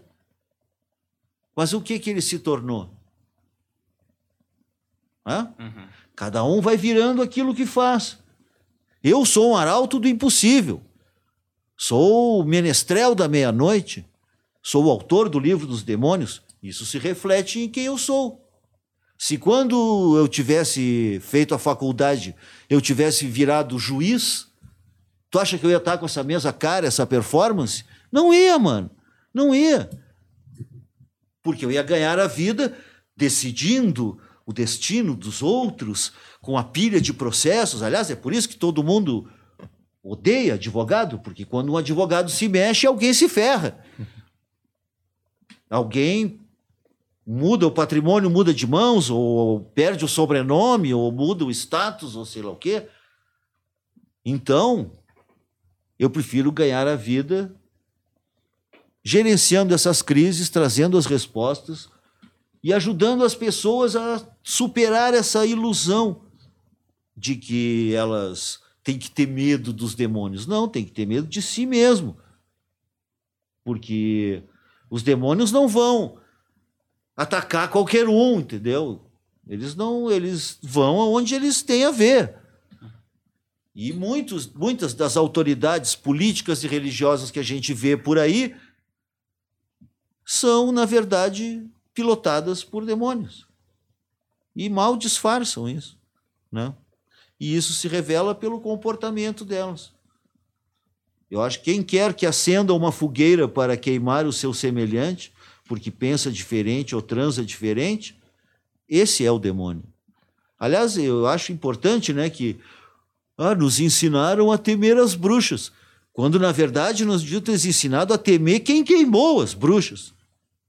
Eu tenho medo é dos hipócritas, dos santarrões, daqueles que dizem que sabem o que é melhor para ti. Cara, olha só, nunca pertenci a nenhum grupo esotérico, nenhuma sociedade secreta, nada. E eu merecia a confiança de quase todos. Eu conheço a galera, tenho uh, o respeito deles, mas eu não pertenço a nada. E acho que ninguém precisa pertencer a alguma coisa para ter autoridade de, espiritual, de discernimento. A magia existe, ela está aí. E, sabe, tem pessoas importantíssimas que acreditam na magia. Tem fenômenos, tem pessoas muito importantes na política, no judiciário, né?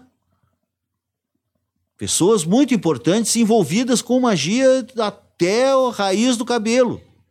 Então, ah, eu não acredito em magia. Pois é. Mas Sua Excelência acredita. E para ele funciona. Então, né? Agora, ah, mas se eu fosse, eu queria ter magia para para chamar fulana de volta.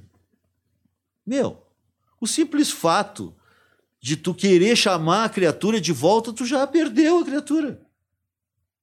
Imagina, eu conheço os demônios, mas eu conheço outras entidades também. Eu conheço o povo da rua e tal. Imagina que eu fosse fazer um, um feitiço de amarração, de não sei o quê. Eu ia chegar lá, as entidades iam dizer: Porra, Antônio Augusto, que isso, cara? Pensava, porra, isso, né? isso não combina contigo. Uhum. Esperava mais de ti, Antônio Augusto. Uhum. Só porque ela te corneou, tu vai fazer um voodoo pro cara que tá pegando ela brochar, por exemplo. Uhum. Sabe? Com que cara eu ia ficar? As entidades iam dar risada da minha cara. E iam dizer: tu não merece, Antônio Augusto, tu merece outro chifre, uhum. para deixar de ser idiota. Sabe? As pessoas querem vingança, querem dinheiro. Meu, tudo tem um preço. Ai, mas se tu é bruxo, por que, que tu não vê os números da loto? Porque eu sei o que é importante, sei o que é melhor para mim. A magia é que nem a bateria do celular, tu tem um quantum. A magia e a sorte são quantidades definidas. Eu gasto um monte da minha magia para proteger a mim, a minha mulher, o meu filho, né? as pessoas que eu amo. Gasto outra parte da minha magia para fazer os encantamentos que eu preciso. Eu, eu distribuo essa energia em vários ramais, digamos assim. Eu tenho uma quantidade definida. Se eu abrisse mão de todos esses ramais e botasse no ramal números da Mega Sena, foda-se todo mundo. Pode assaltar, pode pegar fogo, pode ter uma doença horrível, não vou proteger ninguém. Vou usar toda a minha magia só para isso. Provavelmente eu conseguiria. Mas a que preço? Aí eu não ia conseguir, eu ia ter que conviver com os infortúnios diversos. Eu, por exemplo, ah, não tenho medo que aconteça algo com as pessoas que eu amo, porque eu cuido delas. A minha magia está em constante comunicação. Agora, se eu abrisse mão de tudo isso e usasse toda a minha magia só para achar os números da Mega Sena, eu ia ganhar dinheiro e ia ficar sozinho, porque a minha família ia morrer, provavelmente. Ou talvez eu fosse a óbito. Aliás, gente, vamos parar de falar que veio a óbito, tá? Por favor. Não é veio a óbito. Você não está morto, ele não está vindo até você. A pessoa foi a óbito, ela não veio a óbito. Tá, desculpa, uma coisa gramatical é que só que isso me cansa. Acho importante frisar. Putz, caramba. Sou escritor, mano, tu viu? Eu, e o meu livro é, ele é direto. Eu tento evitar que o leitor fique assim, porra, mas aonde ele vai com isso? Não. Uhum. Tudo tem a ver e eu tento responder as perguntas que todos vão fazer. E vê, tu tá, ainda tá chegando na metade. Tu vai ver que é, é, a serpente vai apertando cada vez mais. É muito ah, importante destacar isso, sim. Você acha que, de certa forma, seu livro é uma atualização das escrituras sagradas, porque há muito tempo, né, que ninguém vem com novas informações, meio que aquilo ali ficou a lei faz muito tempo. Acho até que hoje em dia, de repente, outras linguagens deveriam ser usadas para transmitir a mensagem, mas tem algum momento do livro que você fala também que as tecnologias elas estão todas deturpadas também por demônios. Tem até um demônio que cuida exatamente das comunicações. Sim, é o Belfegor. Então, que é o demônio da tecnologia. Ele que inventou novas substâncias para poluir a Terra, que inventou a internet as coisas, os, os gadgets para nos controlar, essas coisas que espionam tudo. E em contato com o Mefistófeles, o império da fake news. E essa a questão da inteligência artificial também está sob o comando de Belfegor. E ele não possui uma estrutura física. O, o corpo dele é como uma torre feita de monitores e coisas elétricas, eletrônicas que vai subindo assim e que meio que oscila. Né? Esse Belfegor é o da internet e, ao mesmo tempo, da inteligência artificial e da dominação do homem por meio de é, aparelhos eletrônicos. Eu vou, vou dizer uma coisa, assim, no livro eu tentei. Cara, tu acha. Tem gente que lê o livro, cara, eu não consigo ler teu livro de noite, cara. Ele é muito terrível. Esse livro me dá pesadelo, não sei o quê. Eu preciso dizer, isso aí foi só o que eu pude contar. A realidade é muito pior. Eu podia ter escrito 11 livros de 400 páginas, um para cada demônio. Só que isso ia acabar comigo e ia infectar a mente do leitor também. Então eu tentei manter num, num, num parâmetro razoável, né? Mas a verdade é que é, é, triste ter que dar más notícias. Por exemplo, o que vai acontecer? Na China, existe um sistema de reconhecimento facial e um, uma carteira de estudante, tipo assim, sabe? Tu tem uma, um boletim de notas de cidadão. Existe a cotação para o cidadão. Eles verificam Olha, o Humberto chegou atrasado, a câmera aqui mostrou que ele chegou atrasado na firma aí quatro vezes essa semana. Fica de olho. Olha, ele foi para o bar, pum. Mais um demérito, não sei o quê, entendeu? Existe um conceito de, de cidadão padrão.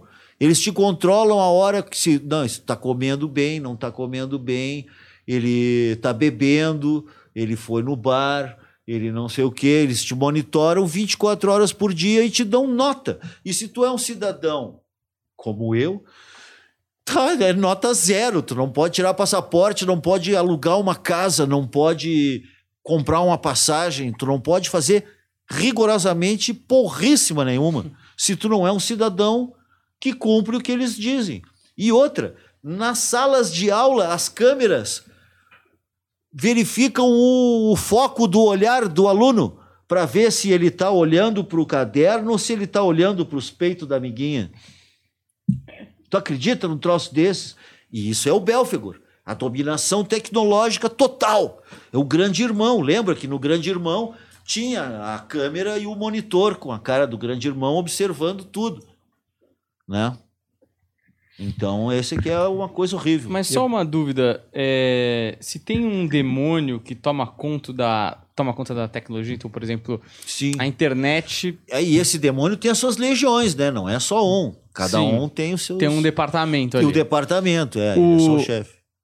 A internet, ela não pode ser também. Porque aí aquilo, aquilo que você falou do é, ser bom ou ser mal Uhum. E existe uma paleta infinita de cores claro. entre essas duas polaridades. Uhum. A internet também não pode causar o bem e, digamos assim, Sim. ter um equivalente a um anjo ou alguma coisa, sei lá, divina, uhum. celestial, que tome conta também desse departamento ou não? Não, não. A coisa divina celestial que está modificando a internet para melhor somos nós mesmos. Hum. Apesar da Igreja Católica, com a sua inesgotável falta de senso do ridículo, já atribuiu um santo para a internet. Agora já tem um santo madureiro da internet que eu Felizmente esqueci, porque eu não tenho memória RAM, não tenho memória RAM para guardar esse tipo de coisa. Me pergunte sobre a história da magia, ou sobre as perversões de Aleister Crowley, ou sobre qualquer coisa que você quiser, mas, né? Mas é recente ou é um santo antigo que eles falam, olha, isso aqui combina com Uhum. a internet?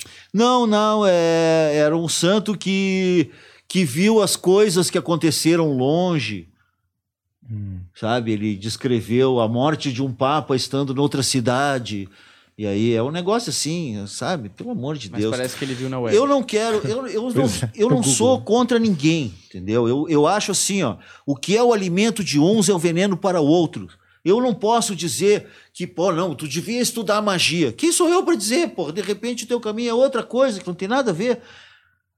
E dentro da magia, tu devia estudar assim ou assado. Eu não digo nada que os outros devem fazer. Eu não recomendo fazer eu- o que eu faço. Não tentem isso em casa, crianças Uhum. né? Somos profissionais, bem treinados. Eu acho que o que ajuda uns pode ser fatal para outros, então é preciso deixar que haja um experimentalismo. As pessoas têm que ser sinceras consigo mesmas e experimentar. Ah, mas eu não acredito, não sei o quê. Tu testou? Tu falou com quem conhece? Né? Agora, não, mas eu, eu vi na internet. Porra, pelo amor de Deus, né, cara? A internet é como o papel, ela aceita tudo. Qualquer idiota pode escrever um livro. Talvez até esse idiota seja eu, mas quem está lendo não está pensando isso. Então, é isso que me faz um escritor. Não é publicar um livro que te faz escritor, é ser lido. E as pessoas que leem dizem: caralho, o cara escreve, eu estou vendo as coisas. Hã? Eu sou um escritor. Mas eu acho que havia, também isso é uma pergunta que tu fez lá mil anos atrás, havia uma necessidade de que alguém fizesse essa missão para escrever esse livro. Essa pessoa teria que ter qualidades bastante difíceis de encontrar no mesmo elemento. Teria que ser alguém com capacidade de escrever, que já demonstrei que eu tenho, porque eu sempre fui um rato de biblioteca, sempre gostei de estudar e de conhecer e tal. Mas tinha que ser alguém também acostumado a sofrer. Alguém que não se assustasse, que não se matasse ou enlouquecesse no decorrer do caminho. Alguns ponderam que, de fato, eu enlouqueci no decorrer do caminho, mas eu acho que há uma diferença entre a inspiração, que pode ser chamada de loucura, e a demência. Uma coisa é a insanidade, a criatura que fala coisas sem sentido, sem nexo, sem compromisso e que não junta lé com cré e acha que não precisa fazer sentido, é o que eu penso é assim, pronto. Isso é demência, isso é insanidade. Agora, se o elemento é articulado, te apresenta argumentos e apenas o fato de que esses argumentos são desconcertantes, e aí tu vai dizer que isso é loucura? Pô, isso é deselegante, Uhum. é feio, sabe? E acho que, inclusive, é perigoso, porque o louco pode se magoar, ser chamado de louco, e pode tomar atitudes tipo, ah, você não acredita em demônios, acha que eu estou fazendo tudo isso para vender livro, ficar famoso. Tá, beleza, então, tudo bem, pode pensar o que quiser. Agora, não se surpreenda se os demônios, irritados com essa petulância, resolvam ir lhe visitar e lhe mostrar que eles existem. Eu não preciso mandar, eu, como eu disse, não mando demônio na casa de ninguém. Tudo tem um preço, essa é a lei. Então, por que, que eu ia fazer uma coisa vil, bagaceira e ainda me prestar a pagar um preço, queimar meu filme com as entidades? Eu tenho maior moral com os demônios, porque eu não peço nada para eles. E a magia, a lei é que quando tu não precisa, aí é que tu consegue. Entendeu? Uhum. Tu, tu te divorciando do resultado, ele vem íntegro. Tu não precisa de dinheiro, ele vem. Tu não precisa de amor, tu consegue. Agora, corre atrás desesperadamente. Faz zoinho de cachorro pidão para ver se a mulher vai cair na tua lábia. Não vai.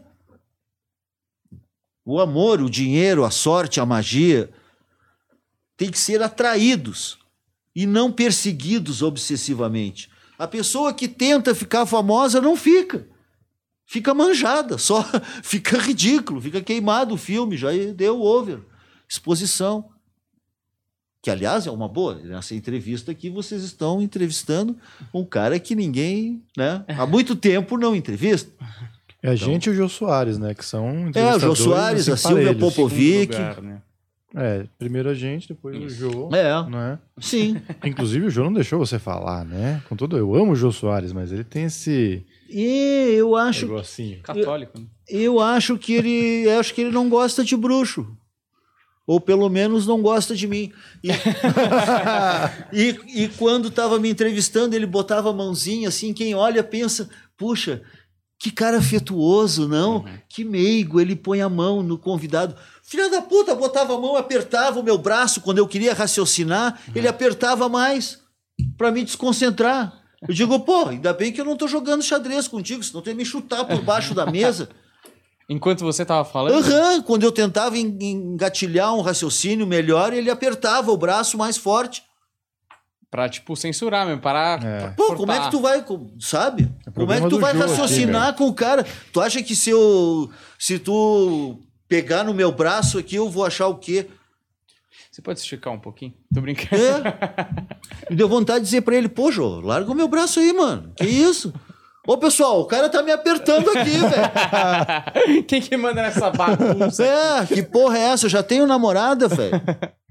Você falou em algum momento do livro que a Lilith é que inspira os artistas, né? E Ah, sim. isso pode ser uma pegadinha também, né? Uhum. Porque você achando que é uma coisa boa que você vai produzir, e a Lilith lá, sei lá, é, acabando em outra forma te enganando. Tem inclusive o texto do Rob Gordon que fala o dia em que a inspiração apareceu, que, cara, conversa muito com isso da Lilith. Mas é nisso que entra o pacto com o demônio, que todos os artistas são acusados para conseguir a glória, precisa do pacto. Se não, como existe, como acontece? muito interessante, de fato, vários artistas modernos confessaram que tem o pacto com o pé fendido. Acho muito interessante. O Bob Dylan, velho. Tu É. viu essa, o Bob Dylan falando? Não vi. Ele deu uma entrevista, ele falou que ele deve o sucesso ao. É que ele tem que cumprir o pacto. Com quem? Com o The Chief Commander, o comandante em chefe. E o cara diz desse mundo, ele disse desse mundo e de outros mundos. Né? O comandante em chefe. É o Cramulhão. E outros, outros artistas também. Magos brancos, talvez? Não. não. Esse que se autodenomina o mago branco? Ah, sim, é, isso sim, claro. Esse mago branco, esse aí é. O mago branco é o.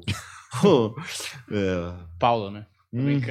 é, é, não, é, isso aí mesmo, né? Isso aí é um pacto. É um pacto, porque só um pacto poderia explicar tamanha mediocridade e levar a tamanho sucesso. O pobre animal não sabe articular três frases. Ele usa frases curtas, com palavras curtas, para não assustar as pessoas com conceitos complexos e palavras compridas. Tem que ser reconfortante, uma coisa é, nítida, reta, com final feliz, onde ele é o escolhido e o herói. Como a gente viu, não é nada disso que acontece no meu livro. Eu sou um correspondente de guerra, digamos assim, um geógrafo de regiões imaginárias, mas nem por isso menos reais. E eu acho interessante que as pessoas não acreditam, em princípio, no inferno, devido a esses clichês, essa coisa idiota, mas todo mundo já teve um pesadelo. Os pesadelos, ladies and gentlemen, são fendas para o inferno. São momentos em que você partilhou daquela realidade. E é, e é uma coisa importante também que, ai, mas tu viu o inferno? Não, eu não vi. A gente não vê o inferno, a gente padece o inferno. Tu não passeia lá, tu sofre, vai deixando os pedaços. É assim que funciona. Hum. Como disse o Lúcifer, se você fosse mais inteligente, não teria aceitado vir passear no meu gramado assim. Agora você veio ao meu parque, você vai ter que andar em todos os brinquedos, meu filho. Tem um de- pedaço. É, e de fato, andei nos brinquedos. E deixei os meus pedaços lá, mas quero crer que virei uma pessoa melhor, mais esclarecida e estou cumprindo a minha missão. As pessoas gostam do efeito do livro, tirando algumas que não conseguem ler, que ficam apavoradas demais, que o livro é terrível, né? Mas é o livro dos demônios. O que, que é. você queria, né? Não é, um- não é um compêndio de, de- não é o, o manual do escoteiro mirim, não é um compêndio de filatelismo, colecionando selos, né? Tem um pedaço que você conta sobre alguns algumas pessoas que se tornam criaturas e elas vivem em quartos de apartamentos Ah, isolados. Isso é terrível, é. Uhum. Eu queria que você falasse um pouco sobre isso, isso é porque isso é uma parada que pode estar perto de todo mundo, né? Uhum. É terrível. Que assim, logo no começo, eles me levaram a um lugar, me disseram que eu ia ver uma coisa que não era no inferno, na terra. E que existe em vários lugares. São assim, apartamentos ou casas que são mantidos fechados. As paredes pregadas com tábua, com cortina pesada, o sol não entra. E lá dentro tem uma pessoa que é tipo um faquir, um médium deles. Essa, na casa não tem móveis. Essa pessoa, em geral, só anda rastejando, se rolando, engatinhando. Ela muitas vezes é tatuada com símbolos malignos ou coberta de cinzas. E, e essa pessoa vira rapidamente uma outra coisa. Ela vive ali na solidão, na sujeira, no escuro, e de vez em quando ela recebe as visitas do- dos, dos devotos, dos, das pessoas, da- das seitas, desses grupos, que levam alguma comida, pouca, para ela, para que ela não morra de fome, né? Mas essas pessoas não podem comer sal, muito pouco, porque se não comer também morre. Mas eles é, comem animaizinhos, lagartos, camundongos, que andam solto pela casa. E tem uns que são mais terríveis que às vezes recebem pessoas para comer. Essas pessoas que são esses faquires, esses santos do mal, algumas vezes foram voluntários muito jovens, outras vezes são eram crianças que foram dadas pelos pais e, e outras não foram nem expostas a nenhum idioma. Então, essas pessoas são como eremitas e criam dentro dessas casas, desses apartamentos, uma realidade própria, uma realidade que infecta e corrompe a realidade nossa, física. Então, esses caras, e essas são homens e mulheres que de repente já nem são mais nada, eles são uma outra coisa, e, e eles existem para fazer a contrapartida dos locais sagrados. Então existe uma uma paródia sinistra de cada religião. E assim como existe isso, é, existem esses santos também, essas pessoas que às vezes também eles dão drogas e coisas, e, mas raramente bebem álcool. O álcool não. Álcool, é, bebidas alcoólicas é, dificultam o contato com o plano espiritual. O álcool é um solvente. Assim como tu bota uma planta numa coisa com álcool e ela solta o suquinho, o álcool também solta o nosso o nosso prana, o nosso poder espiritual. Prana não, propriamente, seria mais o nosso axé. Axé, gri-gri, juju, manas, é, é, vril, todos são sinônimos dessa força espiritual que, que o ser humano possui e que aumenta ou diminui. E nesses casos, desses apartamentos, dessas casas terríveis, essas pessoas estão mantidas lá para servirem de médiums, de ponte, de, de transes, né? Às vezes a pessoa faz cortes em si mesma e faz símbolos na parede, aí os outros vão lá e fotografam e analisam. E aqui também, uma coisa terrível, olha como é triste essa, essa questão do, dos demônios. Tem uma parte do livro dos demônios que fala que muitas vezes as pessoas que são viciadas em cocaína da forma injetável, elas injetam e, e puxam assim, põem e tiram, Uhum. fazem assim com sangue e tal. E é muito comum que elas façam esguichos na parede. Esguichos que vão trazer símbolos, mensagens, sinais, caras, coisas. Meu, conhece o Steve O do Jackass? Uhum. Ele tem um vídeo que ele conta isso também, cara. Que ele foi na casa de um, de um cara que era um traficante, que ele ia lá, chegou lá, o cara tava caidaço. E aí ele viu que, que tinha essas coisas, que o cara tinha esguichado, que nem os que eu vi e que eu coloquei no livro também. Ou seja, né? Esse amigo do Steve O aí também interpretava os, os esguichos de sangue, do próprio sangue na parede. Para ele também era uma escrita do Deus, uma mensagem, sinais e coisa e tal. Então eu acho, acho forte quando as coisas se, se ratificam, Uhum. né? se justificam umas às outras assim.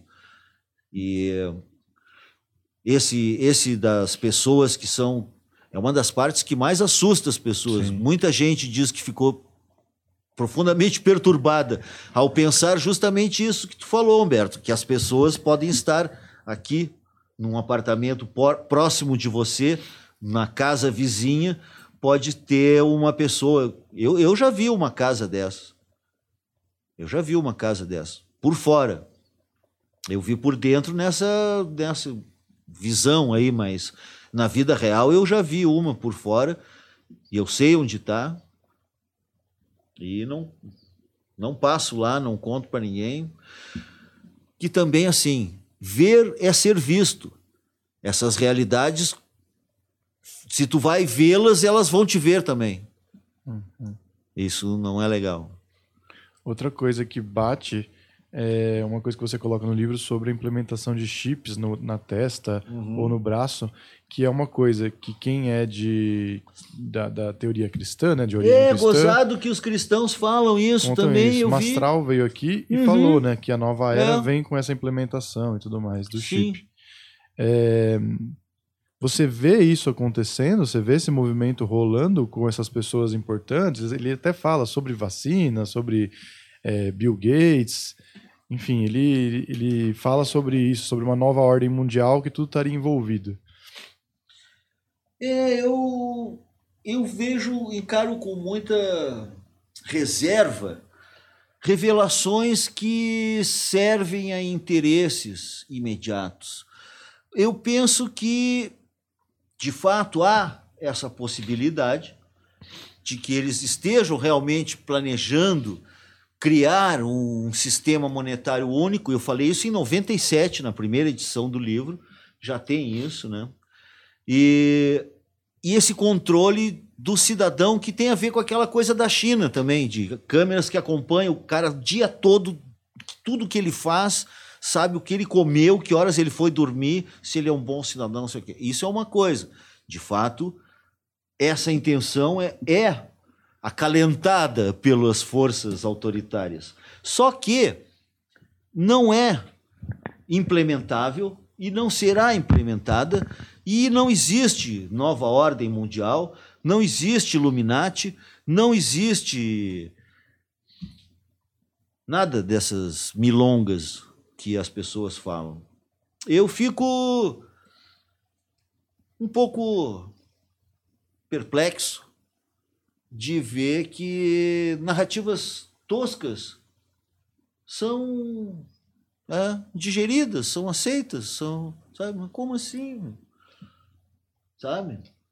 Eu penso que só para dizer uma coisa, se eu soubesse que uma criança vai ser sacrificada, que o nobre colega faria?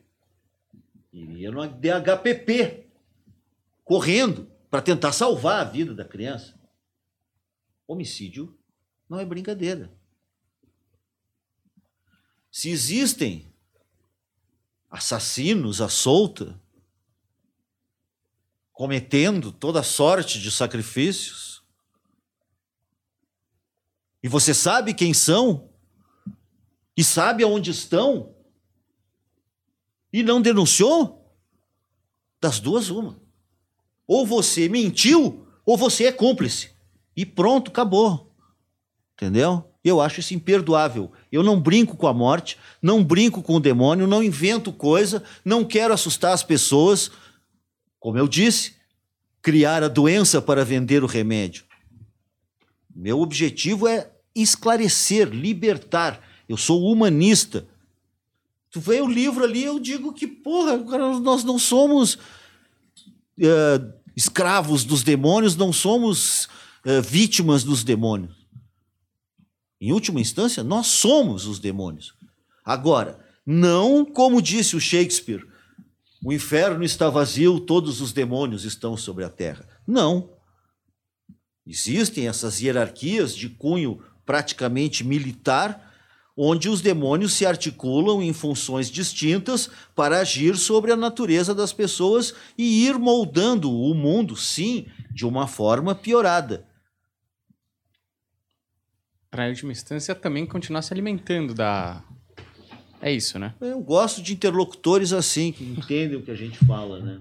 Agora, quero crer que o subtexto do que eu falei também fica bem claro, né? Uhum. A minha posição. Uhum. Sim. Eu, eu acho assim: literatura é uma coisa, ficção é uma coisa, agora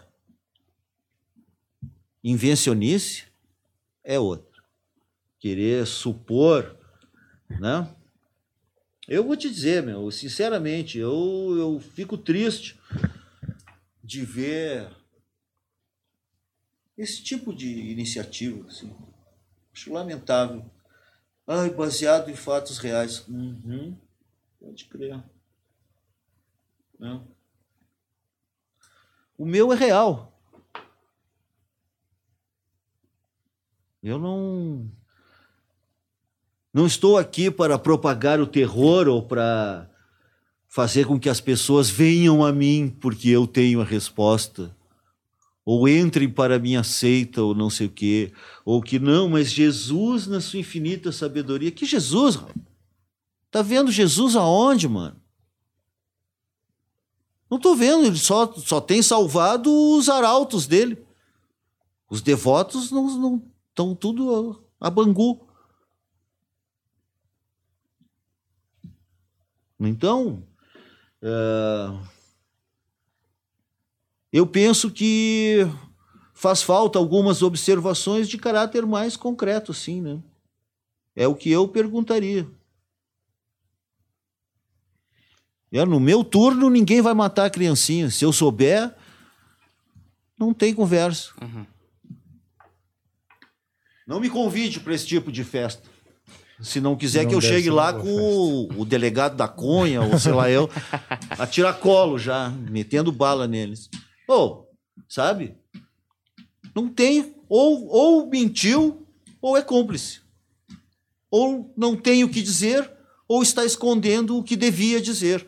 Em qualquer das hipóteses, pegou mal pra caramba e acho que demonstrou falta de de sutileza na sua abordagem. Acho que ele criou uma narrativa e se tornou escravo da própria narrativa.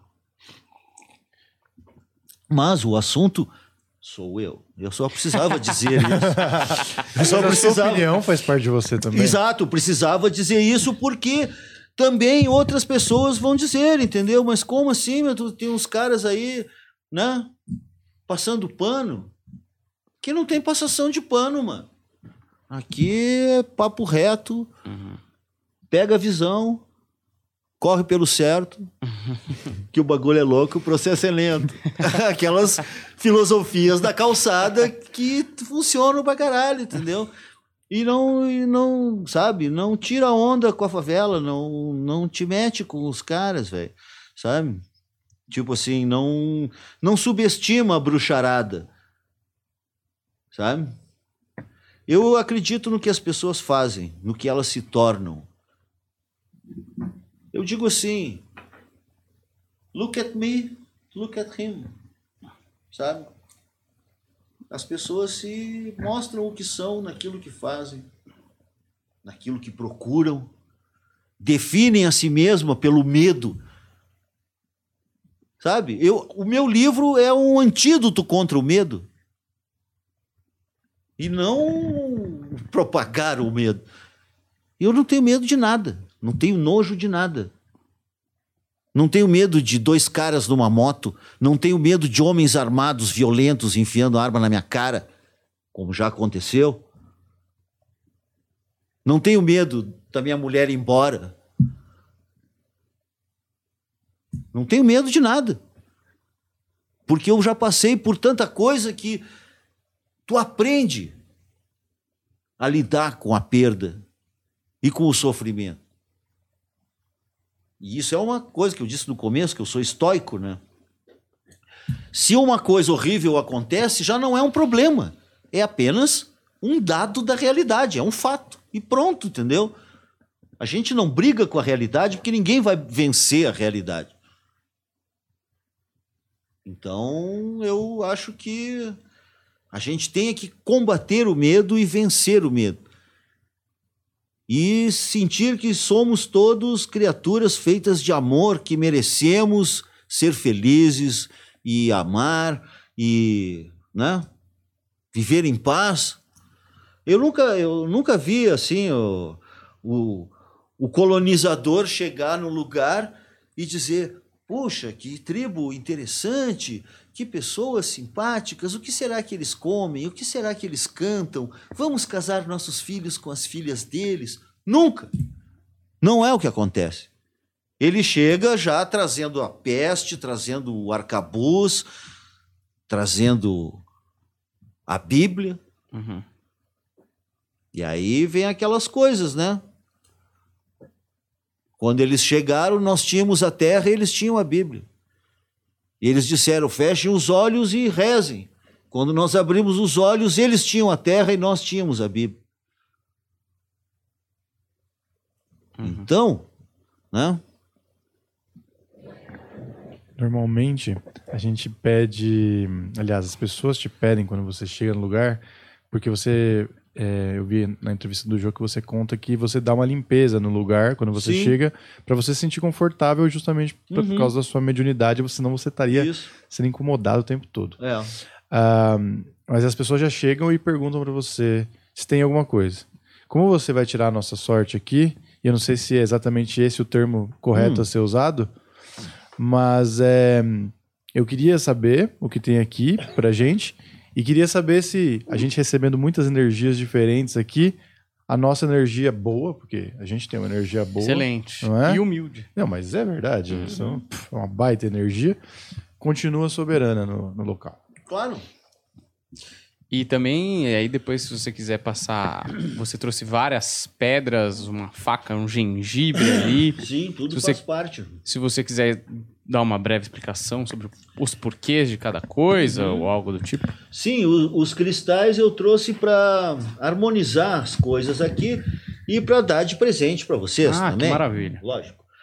Os tarôs são, são dois que eu, que eu tenho. Eu gosto muito do Salvador do tarô do Salvador Dali.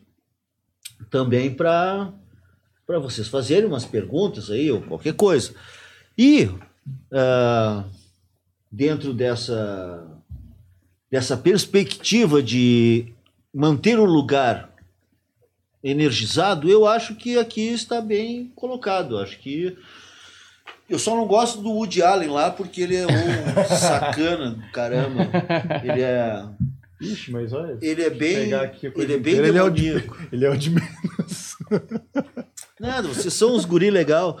E ele é um. Ele, ele é um bem um elemento bem ligado a essas forças. Uhum. Ele é tipo um foragido do meu livro.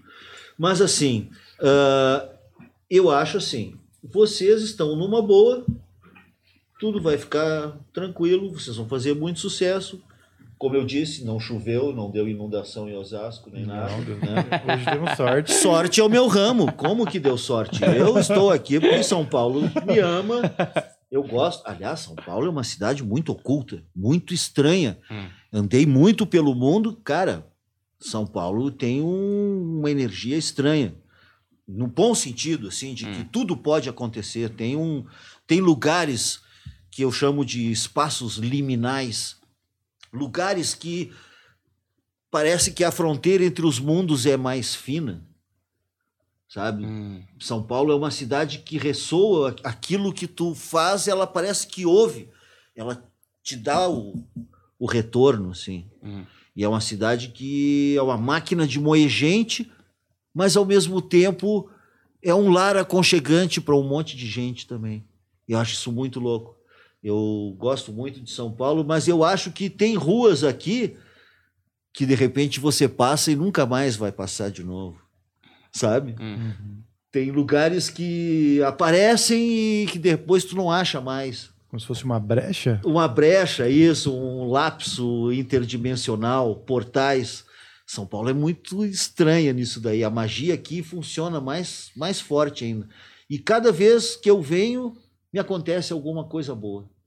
Até a minha mulher é de São Paulo. Estou há 15 anos casado já. Vê que São Paulo me dá uns presentes eficazes mesmo. Não me deu mais problema, não. Me deu um, um prêmio.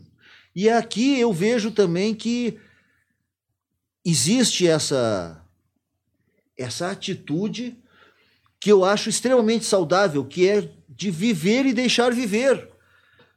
Sabe? Pô, os caras, cada um tá na sua. Se tu se de repente tu quiser alugar uma girafa às quatro da manhã de um domingo, tu periga encontrar. E se tu sair domingo de manhã com a girafa, não se espante se ninguém der a mínima, meu filho, porque aqui é São Paulo, caralho. Na Paulista fechada. Pode acontecer tudo. Ah, tem uma girafa. Pronto. Né? Sim. E eu acho isso, isso aí, pra mim, cara, existe aquela coisa que é, é o conceito, aquelas coisas, as palavras difíceis, né? A epistemologia, que é a origem do conhecimento, a ciência do conhecimento. E em termos epistemológicos, eu acredito que aquele que se apega e que busca rotular e que busca se afirmar no que é conhecido, esse não vai chegar a lugar nenhum. A atitude correta é de ter essa atitude meio blasé, assim, de ah, um alienígena, ah, uma girafa. Aliás, essa história de alienígena também tem o seguinte, né? É importante observar. Às vezes a pessoa vê uma entidade e não sabe se é um demônio, se é um anjo, se é um alienígena, se é um Exu, se é um gnomo, se é um, outra criatura. É difícil, às vezes, definir criaturas desconhecidas, se é anjo, demônio, alienígena. Então a gente tem que juntar pelo. deduzir pelo comportamento delas. Ah, a questão dos objetos pontiagudos de aço é muito tradicional e a magia exige que tu tenha sempre objetos é, como punhais, espadas e coisa e tal, né? Naturalmente, vocês também já perceberam que aqui tem uma espada. Olha aí. Óbvio. Senão não, senão não teria graça, né? Óbvio. Não. Mas, se- Fica nem bem uma espada, uma bengala sem espada. mas só de bater com a bengala já machuca também. Sim, ela é de ferro Ela já, é forte, justamente já. por isso. Ela é- exerce o efeito dissuasório. E se eu girar ela rapidinho, como eu sei assim, aí é o que a pessoa. Bom, eu nunca fui assaltado. Nunca serei assaltado. Né? Eles fogem de mim. Porque eles veem, cara, a morte está sentada no ombro desse cara. Eu não vou passar lá. A vítima vou ser eu se eu assaltar ele. Né? E é isso aí. Se tu é, tem os elementos, tu pode convocar essas energias. E essa bengala eu me dei quando eu fiz 50 anos. Justamente por essa disposição assim de bom, o tempo vai passar, eu posso ficar velhinho, eu não quero mais, não não estou mais em idade de ficar dando voadora e rasteira e sabe? Algo mais efetivo, né? É, isso. Então, com a idade eu fui ficando. Porque assim, cara, na boa, assim, o mundo é um lugar em que é preciso saber se defender. E se você não pode exercer violência de forma eficaz, você não é pacífico, você é só inofensivo. Hum. Então é preciso ter essa consciência de não ser inofensivo e não ter o perfil de vítima, e aí a violência se afasta de ti. Assim como eu disse, que se tu conhece a ti mesmo e se tu trabalha as tuas emoções, tu te torna uma, uma pessoa atraente, tu te torna amável e não precisa fazer abarração nem correr atrás de, do amor de ninguém, entendeu? Ah, então eu, eu trabalho com esses materiais, com geometria sagrada, é, né? Hum. com plantas, com cristais, com mantras, magia mental e, e magia também de vários tipos, conforme for preciso. E essa moeda aqui? Ah, essas moedas são sempre importantes, as moedas de, de- antigas, do tempo dos merréis, que eu uso para ler o I Ching às vezes e também porque elas fazem parte do kit. Se você for ver o kit das ciganas que leem a sorte, também sempre tem umas moedas antigas. Tem que ter o, é o elemento mercurial. Eu sou eu sou devoto de Mercúrio, o deus Hermes, né? O deus da comunicação e da da influência dos humanos uns sobre os outros, né? Mas a leitura através da moeda, ela funciona como? Eu nunca tinha ouvido falar Para disso. ler o I Ching. O que é o I Ching? O I Ching é o livro das mutações. O, é, são 64 hexagramas que é da China. São assim um conjunto de 64 figuras feitas de seis linhas. E as linhas são inteiras ou separadas. E aí, conforme tu vai montando os, os hexagramas. Isso é pra ver. Para ver o futuro e para ver as coisas também. É um oráculo. É muito louco o I Certo. Ching. Muito legal. Vamos fazer a nossa leitura tradicional? Bora aí, meu. Tem que embaralhar. Acho até Uhum. que a gente tem algumas coisas que já aconteceram aqui, né? Porque já vieram vários é, videntes de várias Uhum. vertentes aí diferentes e tal. E as coisas que eles falaram, elas convergem, assim. Você não acha, Daniel? É, é, principalmente pontos principais parece muito parecido assim, algumas datas e alguma, alguns elementos que apareceram. né? Uhum. Então. É só pensa aí em alguma coisa e tira três Você tem que pensar lugar. numa pergunta. Tem que pensar numa pergunta. Tá, eu vou, eu vou pensar, mas eu eu não falo, né? Mas ele não te conta a pergunta. Não, de preferência não, que aí é o mais legal. Bom, você, você sabe a pergunta. É aquela pergunta sobre aquilo que a gente não sabe o que é, mas todo mundo falou que, que, ah, que bom. viria. Então vai lá, meu. Tá? Depois você me conta a pergunta. Você não sabe? eu sei, eu sei, Pô, eu, eu tô, tô apresentando o programa há dois anos, o cara não presta atenção, meu. Olha aqui. A lua. Vamos ver. Três cartas.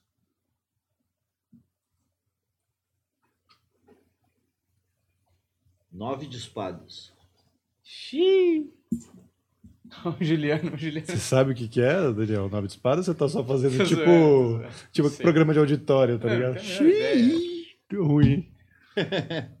É o Raul Gil. Essa figura não É, parece quatro boa. de copas. Hum, tá Não, chateado? quatro de copas. É, as cartas são meio autoexplicativas, assim. O quatro de copas é uma espera para que algo amadureça. Quatro de copas é um momento natural em que a semente está embaixo da terra e está vindo. Quatro de copas é uma coisa que cresce e uma espera curta. O nove de espadas é um momento de necessidade de mostrar os- as coisas, falar. O nove de espadas são os sofrimentos que os outros não percebem. Nove de espadas é uma carta de um estado mental nervoso, angustiado, que precisa conseguir alguma coisa por si mesmo, é uma carta de uma luta solitária. E a lua é deixar o passado para trás. A lua é o poder de perceber as coisas pelo que elas são e não pela influência que antigamente nos causaram. Então, o que eu vejo aqui é que, dentro de um prazo curto, quatro de copas, essa necessidade de transformação vai brilhar de uma forma diferente, deixar o passado para trás. É como se uma meta muito ambicionada, muito aguardada, re, uh, resumisse e re, assim redimisse o passado. É. Vou tirar uma foto aqui para posso tirar ela claro, de cima? Pode. Para ficar as três para o Vini colocar na edição para o pessoal ver o que a gente estava vendo aqui. Uhum. Quer mais uma, Daniel? Vai Não, mais uma aí. Tem o Daniel aí, peraí, né? Eu tô fazendo a seleção aqui. Essas pedras têm alguma coisa a ver com a nossa energia atual ou, é, ou alguma coisa a ver com alguma coisa? Não, tem, são pedras. São pedras para ajudar. A a esmeralda é para comunicação. Certo. Ela deixa o pensamento mais rápido e dá uma perspectiva mais profunda. O olho de tigre é contra a inveja, contra energias né, Certo. disruptivas. Só vamos precisar. E vão. Verdade, e, o, e o quartzo negro é, é um excelente filtro para tirar todas as esse baixo astral. Deixa eu te perguntar uma coisa que eu não te perguntei muito sobre isso. Ah, lógico, você usa as cartas, tem as moedas aqui, e mas assim, e você disse uma coisa muito interessante que eu nunca tinha ouvido do seu firewall de mediunidade que e você também citou seu sexto sentido e tal. Uhum. Ah, as suas vidências, posso chamar assim, Sim. ou as suas, elas se dão de maneira geral na sua rotina, sempre se utilizando da, sempre não, na maioria das vezes se utilizando das cartas, é mais sensitivo, é uma visão, é um sentimento, como que ela se dá? Aham, boa pergunta, porque ela pode acontecer de todos esses jeitos mesmo.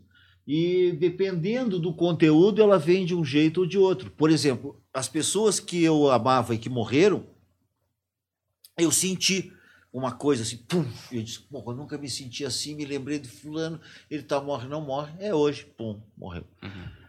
Outras, vem uma frase, alguém me diz algo que eu preciso saber, alguém me fala uma coisa e eu ouço assim, é mentira Hum, né?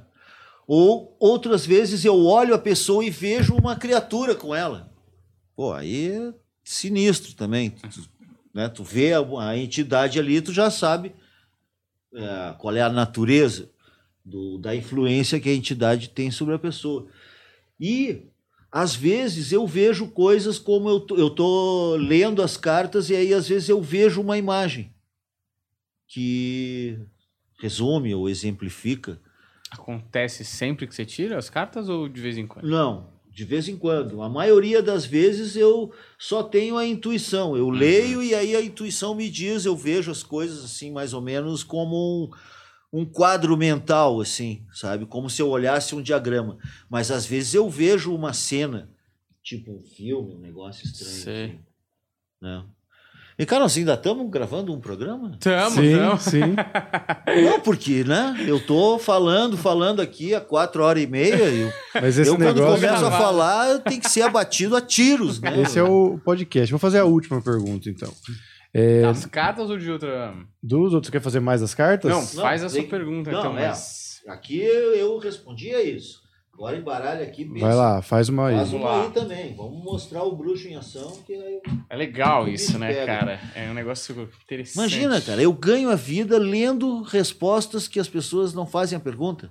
Você faz pra você? Funciona? Claro. Funciona? Ah, funciona, mas aí eu, eu, eu às vezes eu prefiro não saber. Ah, Quando eu estou muito dependente do resultado, digo, ah, não quero saber, É. sabe? então você vai sofrer antes. É, talvez. e tu já vai meio brochado de repente, entendeu? Mas não daria pra você mudar esse rumo? Sabendo da, às da vezes sim, às vezes sim, depende do caso. Mas outras vezes não adianta. Sabe? Tipo, putz, não vai dar certo, não vai rolar. Eu tô com dúvida na pergunta, você quer me ajudar? Vocês não viram a confusão que vai dar. Quer que você faça. Não, mas eu tenho que pensar, se a gente pode... Pera aí, deixa eu pensar. Ah, então, eu, Pode perguntar qualquer vou coisa. falar o que eu perguntei, já que ele já fez Ah, a tá coisa. O que eu perguntei foi sobre. Porque todas as pessoas disseram que iria ter um terceiro elemento que iria aparecer pra gente aqui, Hum, que ia ser muito tentador, mas que era melhor que a gente mantivesse a estrutura do, do planeta como está agora. Foi essa a pergunta que eu fiz na, Aham, na, na leitura anterior. é. E não apareceu o terceiro elemento, não. Quatro de copas, nove de espadas e a lua. Apareceu um progresso e uma oportunidade de dizer cada vez mais aquilo que vocês querem dizer. Nove de espadas. Mas não apareceu um terceiro elemento, não. Eu Ah, acho até. Sabe o que a gente conversou ontem, por exemplo? Quando a gente Hum. conversou, te dei carona, a gente conversou Ah, agressivamente, tá, tá, inclusive, tá. Tá bom. sobre isso. Vou ver, vou ser mais... Vamos lá. É, você, só embaralhar, já embaralhei. É, tá de boa, tá valendo. Só abrir aqui. São três, né? É, de qualquer lugar, qualquer mão.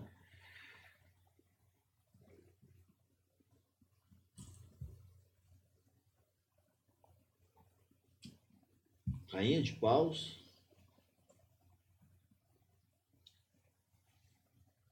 A papisa.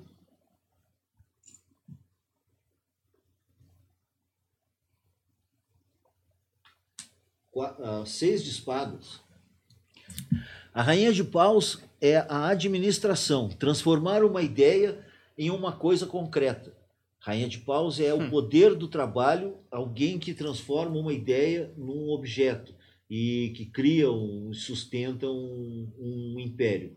A papisa é o segredo, é o poder do conhecimento, um poder de natureza, de índole feminina, receptiva, mas ao mesmo tempo um poder mágico. A, sacerdotisa, a papisa, é extremamente influente, poderosa. Ela muda as coisas. E o seis de espadas é que as, as circunstâncias estão em transição e não é o momento, mas em breve será o momento. Seis de espadas é assim: a pessoa botou todas as coisas. Ela mora numa margem do rio e quer ir para outra margem do rio. Botou todas as coisas num barquinho. Esse momento transicional em que ela está indo de uma para outra é a terceira margem do rio. E é onde a coisa se encontra, é a transição. A terceira margem do rio também é uma forma de habitar. Eu vejo que a rainha de, rainha de paus e esses seis de espadas com a papisa dizem que está tudo indo muito bem, vai dar certo, vai se estabelecer rapidamente. Já está quase chegando na outra margem do rio. E existe essa influência dessa força feminina é, oculta. Hum. É isso aí, meu. Agora ninguém vai saber o que eu perguntei. Tô brincando. Não, ninguém precisa saber. Não, né? é, será que a gente conta aqui ou não conta? Não, deixa, isso deixa pra depois. É. Depois a gente fala. Porque sobre foi isso. bem essa, Essas- foi bem, eu gostei. Essas dessa coisas de. Vandinha aí. Você tem mais uma pergunta, Humberto? Eu tenho mais uma pergunta, porque no livro fala sobre as batalhas espirituais constantes, inclusive sobre deuses que são matadores de demônios. Uhum. E eu fico pensando se, porra, esses caras estão brigando há um tempão e ninguém morre nessas Não, brigas. Exato, exato. Anjos e demônios brigam o tempo todo, mas brigam no, no território humano. Quando houve o conflito, que em alguns, segundo alguns, era a guerra no céu, que foram expulsos, os demônios foram expulsos, a versão dos demônios é bem diferente. Eles dizem que eles se, se rebelaram e que conseguiram sair daquele sistema opressor. E ah, dentro dessa, dessa narrativa de, de, de poder, eu vejo que os demônios estão aparentemente por cima, mas eles estão cedendo terreno. Eu acho assim, ó, é importante a gente dizer que ninguém precisa ter medo dos demônios, que se você não anda por aí matando o coleguinha, nem batendo na mulher, nem chutando as crianças, nem envenenando os cachorros do vizinho, você não tem nada a temer, entendeu? Você é uma parte do universo, somos todos seres autônomos, eh, somos seres uh, luminosos. E, e essa concepção que querem nos impingir de, de que o, o ser humano não é nada, nós somos só um pedaço de bosta que fala e que morre, com perdão da má palavra, mas é mais ou menos uhum. isso que, né? a doutrina, é, a visão moderna nos diz que a gente não é nada disso. Nós somos seres é, que não valem nada. E eu não eu me permito discordar fortemente e estou apoiado na, nos antigos, na tradição. Né? Eu acho que as pessoas deveriam buscar uma vida melhor, mas para isso elas precisam acreditar que é possível uma vida melhor. E estamos sendo doutrinados a aceitar e engolir uh, essa realidade insofrível que nos empurram, né? Uh, eu sei que alguns pensam que no livro dos demônios é um, há uma crítica social, e de fato há, mas não é uma metáfora não é uma analogia, não é um simbolismo. Esses demônios são entidades autônomas, existem, estão nos ouvindo agora. Alô, alô, alô. né?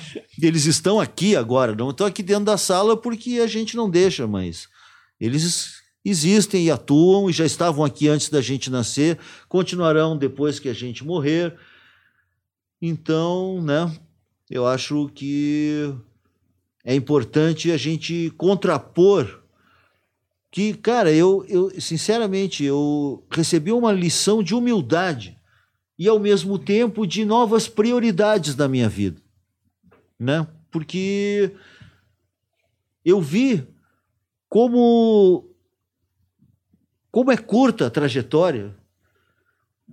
Sabe? De repente tu pisca e já tem 18 anos, pisca de novo já tem 30, pisca de novo tem 50, 60. Caramba!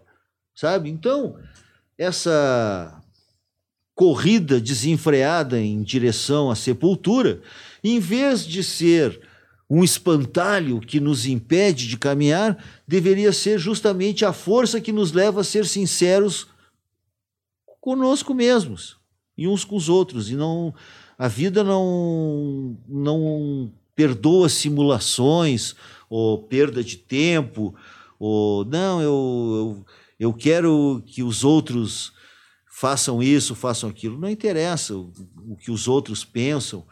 E existe uma responsabilidade terrível, eu acho, na, na maneira com, com que a gente se coloca na, na vida, né? Eu, cara, eu acho que a gente tem que ficar feliz, vai dar tudo certo, sabe? Mesmo que ah, todo mundo vai morrer, vai, todo mundo vai morrer, mas ao mesmo tempo tudo vai dar certo, com morte, com tudo. A gente morre, mas continua existindo, sabe? Porra, se vocês entrevistaram lá já vários caça-fantasma e tudo, né? uhum. né? Cara, os fantasmas existem, velho. É, é, um negócio estranho. Os caras morreram e ainda continuam frequentando a área. Como assim? Uhum. Sabe? E que existem funções é, que causam que, que o fantasma exista a condição de fantasma é uma condição anômala, antinatural, né? é raro. A maioria das pessoas morre e segue o seu caminho, né? Não, não é, não é comum virar fantasma. Mas, uh, por exemplo, assim como em todos os povos que eu disse que tem 14 infernos diferentes e que todos são iguais, só muda o nome e o chefe, também os fantasmas existem em todas as culturas. Tu não acha um, um povo que seja ateu. Não existe uma cultura materialista. Eu não entendo, não conheço. Eu, eu pesquiso religiões comparadas, pesquiso por paixão mesmo. Eu digo que a gente se torna especialista naquilo que ama, né? E eu, eu amo o mistério. As respostas que o ser humano dá a si mesmo para explicar a condição humana. E eu nunca vi uma civilização que fosse materialista, só a nossa. Todos os povos têm uma palavra para anjo, demônio, fantasma, bruxa, bruxo, magia, maldição, etc. Cara, isso aí não é, eu acho que é prova mais do que suficiente de que essas coisas existem. Se não, o certo seria que alguns países, algumas culturas têm, outras não têm. Mas como todos falam em fantasma, ah, e outra, todos falam em dragão e sereia também, e gnomos e fadas. Mas tem tudo isso para todo lado? Pelo visto, tem, ou teve.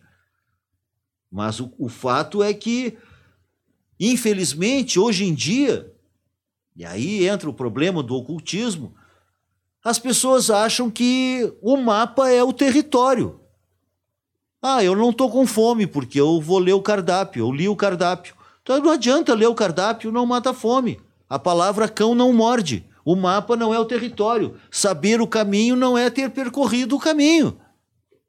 E a maioria das pessoas que eu vejo hoje em dia no ocultismo se dividem em tendências que eu vejo péssimas, como a, ou ser um mascador de pergaminho que fica colecionando grimórios antigos e não, porque em 1400 e não sei quanto fulano escreveu, blá, blá, blá. Tá, fio. E tu? Sabe? Não adianta tu ler a coisa e não, não viver a coisa. Eu não posso acreditar num mago que, que debocha de, de travesti, ou que bate na mulher, ou que tem medo do escuro, ou que quando bebe chora. Sabe? Eu acho que é uma questão básica que tu tem que ser uma pessoa harmônica, realizada, madura, adulta. E não ficar, sabe, num ambiente acarpetado, onde tu nem sabe quanto deu a conta de luz e, e ficar dando uma de especialista na internet. A internet é o território dos especialistas. Mas se acabar a energia elétrica, esses caras estão ferrados, não tem resposta para nada. Eu, eu sei fazer fogo de nove maneiras diferentes sem fósforo. Eu sei falar com os animais. Eu sei cavalgar cavalos selvagens. Eu sei caminhar em lugares escuros. Eu faço a coisa. Eu não, não cheguei aqui sapateando, gritando oba. Eu, quando tinha, eu disse, meu pai era um artista, um cara e tal, e era uma pessoa polêmica, porque ele era conservador. Então, com 19 anos, eu dei adiós Pampamia e fui viver a minha vida. E fui ganhar a minha vida. E ele não me deu nada. Tipo assim, é uma questão ideológica, entendeu? Se tu acredita, paga para ver. Ponha o teu dinheiro onde estão as tuas palavras. Agora, uma criatura que nunca conheceu um dia de incerteza na vida, não tem uma cicatriz no rico corinho, que foi criado com iogurte, leite A, danoninho, não sei o quê. Eu fui criado debaixo de mau tempo. Eu fui criado com uma dieta de, de fogo líquido e arame farpado. Sabe? Arame farpado é macarrão para mim. O sofrimento foi o que me trouxe aqui, não foi é, especulação. E eu acho que é importante a gente colocar as coisas nos termos, porque, por um lado, tem esses mascadores de pergaminho que acham que o mapa é o território, e, por outro lado, tem os febris fanáticos que querem fazer qualquer coisa na receita de bolo. Não, mas é que vamos vamos fazer assim, é que diz fulano diz que se fizer isso e vai dar tudo certo. Não é assim, mano. Não é assim, sabe? Tu pega a receita de outra outra pessoa, sabe? Uma receita de uma magia que é de 1500 e não sei quanto, Aquilo foi feito para outra humanidade, para outra psicologia, outras pessoas que tinham outra visão do mundo que tu não vai alcançar. Isso aí não vai dar certo, mano. Sabe? Eu prefiro inventar o meu próprio encantamento do que seguir por uma trilha desbastada já. O Van Gogh que dizia que uma estrada pavimentada é muito boa para andar, mas as flores não crescem nela. E a magia é a mesma coisa.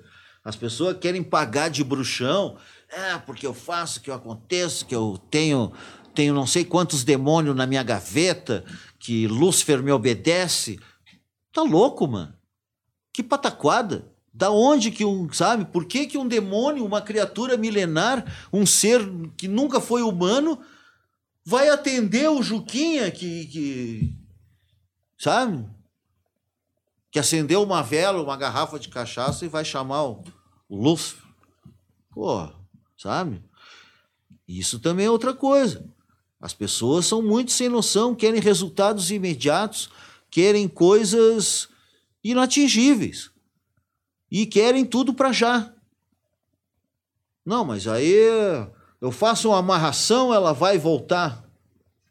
E, e vale a pena? Tem certeza? Tu acha bonito isso? É isso que tu quer para tua vida? Escravizar as pessoas com magia? Aliás, outra coisa, eu não uso, eu, por exemplo, nós estamos numa situação que eu, eu, eu me, me policio para, por exemplo, não usar o termo que eu usava antes, que era magia negra. Eu não faço mais, porque as pessoas estão tão idiotizadas que vários cretinos utilizam como se fosse magia do povo negro, magia da cultura negra. Magia negra, magia do mal, é da, do povo negro. Entendeu? Então, essa, essa narrativa dos racistas é tão, tão atuante hoje em dia que eu prefiro dizer malefício ou magia destrutiva, ou magia maléfica, para evitar que os imbecis já transponham a palavra que designa uma etnia para uma palavra que designa um comportamento maligno, né? E, e essa essa questão de que ah, mas a magia é, é para quem? A magia é para todos. A magia é um atributo natural do ser humano. A pessoa que está é, apaixonada faz magia. A mãe faz magia. O, o, o, filho. Primeira Guerra Mundial, telégrafo, pá, já tinha comunicação. Começou a surgir um fenômeno. Morria o filho lá no, no teatro de operações na Europa e lá no interior de Iowa uma mulher acordava, meu filho!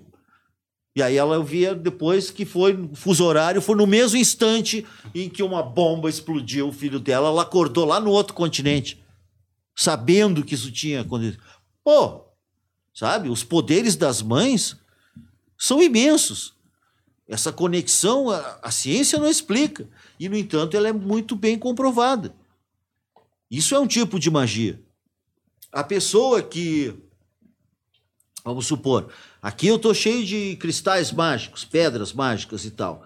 Mas vamos supor que um cara, um exemplo de magia natural que a pessoa pode fazer sem nem saber que está fazendo magia.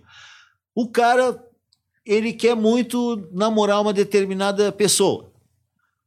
Aí, um dia, ele consegue. E essa pessoa convida ele para ir para casa e aí ficam e transam e tal, uma noite maravilhosa. No outro dia, quando sai da casa, vamos supor, o cara vê uma pedrinha no chão que tem um formato estranho, especial ou uma cor e ele diz: "Eu vou guardar essa pedra como lembrança desse dia maravilhoso que eu durante anos eu quis esse romance, finalmente aconteceu. Vou guardar essa pedra como símbolo." desse momento, desse dia. Aí ele guarda essa pedra. E vamos supor que esse romance acabou e tal, passou. E aí ele está afim de outra pessoa. Se ele pegar essa pedra e disser, cara, essa pedra me, me lembrou um dia em que eu consegui tudo que eu queria. Eu vou levar essa pedra comigo no bolso. Pronto. Já é uma pedra mágica. E quanto mais ele fizer isso, mais mágica ela vai ficar. Porque a gente vai colocando a nossa energia emocional, psíquica, mental e vai tingindo as coisas. Pô, esses anéis que eu tenho aqui, isso aqui são graduações, entendeu? Uhum. São anéis mágicos. Se uma pessoa qualquer, vamos supor que eu emprestasse esses anéis para ti ou para ti e tu usasse durante um dia e dormisse com eles, cara, tu ia ter sonhos bizarros, velho, garantido. E provavelmente aconteceriam coisas estranhas, porque esses anéis são mágicos. Eles não são mais. Eu comprei muitos deles aqui na Galeria do Rock, mas eles não eram mágicos. Agora são. Né? Uhum. Então, é, a intenção e o, o apoio, as coisas físicas são o apoio material da vontade. E a vontade ordenada com a imaginação é o conteúdo da magia. Né? O que você desejar vai acontecer. Eu não posso terminar essa, esse bate-papo de maneira melhor, porque isso aí eu acho que você chegou na questão central do que é, é para muita gente ainda é muito confuso o que é a magia, principalmente influenciada por filmes e Uhum. outras obras ah, fantásticas, vamos dizer assim. Sim. E as pessoas acabam caindo muitas vezes em descrença porque acham que é um negócio, assim, de efeitos especiais e tal. Às vezes é, Às vezes é. mas muitas vezes é mais simples do que as pessoas querem, né? Como você Uhum. disse, às vezes a ideia é só uma ideia, uma pergunta simples tem uma resposta simples. Não, e outra coisa que eu acho importante também é que, cara, o termo magia é um guarda-chuva enorme e vem sendo prejudicado, por exemplo, por obras ah, que atribuem a magia a uma coisa de família ou de uma etnia, ou sabe, ou que nem o Harry Potter tem os bruxos e tem os trouxas, sabe? Não, não existe isso, meu. Não existe, ah, não, é só aquela família que são. Qualquer um que quiser pode se tornar um mago. Todo mundo pode estudar, prestar atenção e desenvolver essas faculdades e aumentar a sua consciência. Então eu sou contra esse tipo de magia elitista, aristocrática, que não, a magia só pertence aos de Melo e Castro, não sei o quê, sabe? Pô, a família. Não existe isso, não existe quatrocentões da magia. Não existe capitanias hereditárias da magia. A magia é um território selvagem. Pegue seu facão e entre na floresta e faça a sua, sua cabaninha. Entendeu? A magia não, não, não pode ser eh, sequestrada por ninguém. Não, magia é do jeito que a gente faz. Se fizer de outro jeito, não é magia. Tu que acha. Mas se funciona, é magia. E o negócio é se funciona. E não. Eu não acredito em nada porque estava num livro, não acredito em nada porque alguém falou ou porque alguém antigo falou. Eu acredito no que eu testei e funcionou. É isso que eu acredito e é o que eu recomendo. Por isso que eu digo: tenham dúvida, crianças. Duvidem, duvidem. Pergunte, duvide e incomode. Eu fui expulso do colégio de padre só por causa das minhas perguntas. Me deu muita, muita honra, muito orgulho. Fiquei muito feliz. Acho que somou na minha trajetória, inclusive. É isso, maravilhoso. Queria te agradecer imensamente por ter vindo até aqui. É, foi um papo maneiríssimo, é, esclarecedor de diversas formas e foi mais uma porta aí dentro desse universo que a gente abriu com vários esclarecimentos que a gente nunca tinha ouvido de um ponto de vista diferente e, e muito embasado e muito bem articulado, devo dizer. Pô, obrigado. É, você tem alguma consideração final que você queira falar? Olha, eu não tenho a capacidade de dizer nada melhor do que o Antônio disse. Então Exato. eu vou me limitar a ficar pensando nisso tudo. É isso. Você que assistiu até aqui, você vai ter um tempo para digerir. Se você quiser mais detalhes, compra o livro lá do Antônio, que é o livro dos demônios, né? É, pode comprar direto comigo. Tem Onde, um- onde ele encontra? É no site www.livrodosdemônios.com.br, tem na Amazon, pode comprar direto comigo no Instagram, fagundes.antônio Augusto, eu faço umas lives muito doidas nas sextas-feiras e pode me mandar mensagem. Eu tenho e-mail também, aquele bruxo@hotmail.com. Pode mandar e-mail, pode mandar mensagem direta, comprar na Amazon, comprar no site ou direto comigo, que vai autografado e energizado. Ah, maravilhoso. Você, todas as informações do Antônio vão estar aqui na descrição de todos os cortes e do vídeo na íntegra. Então, se você quiser encontrar ele lá para fazer uma pergunta para comprar o livro, né, para mandar boas vibrações, você vai encontrar o Antônio lá, tá certo? Deixa seu like, segue a gente, segue a gente lá no Instagram também, não esquece. Muito obrigado, valeu e até a próxima. Tchau.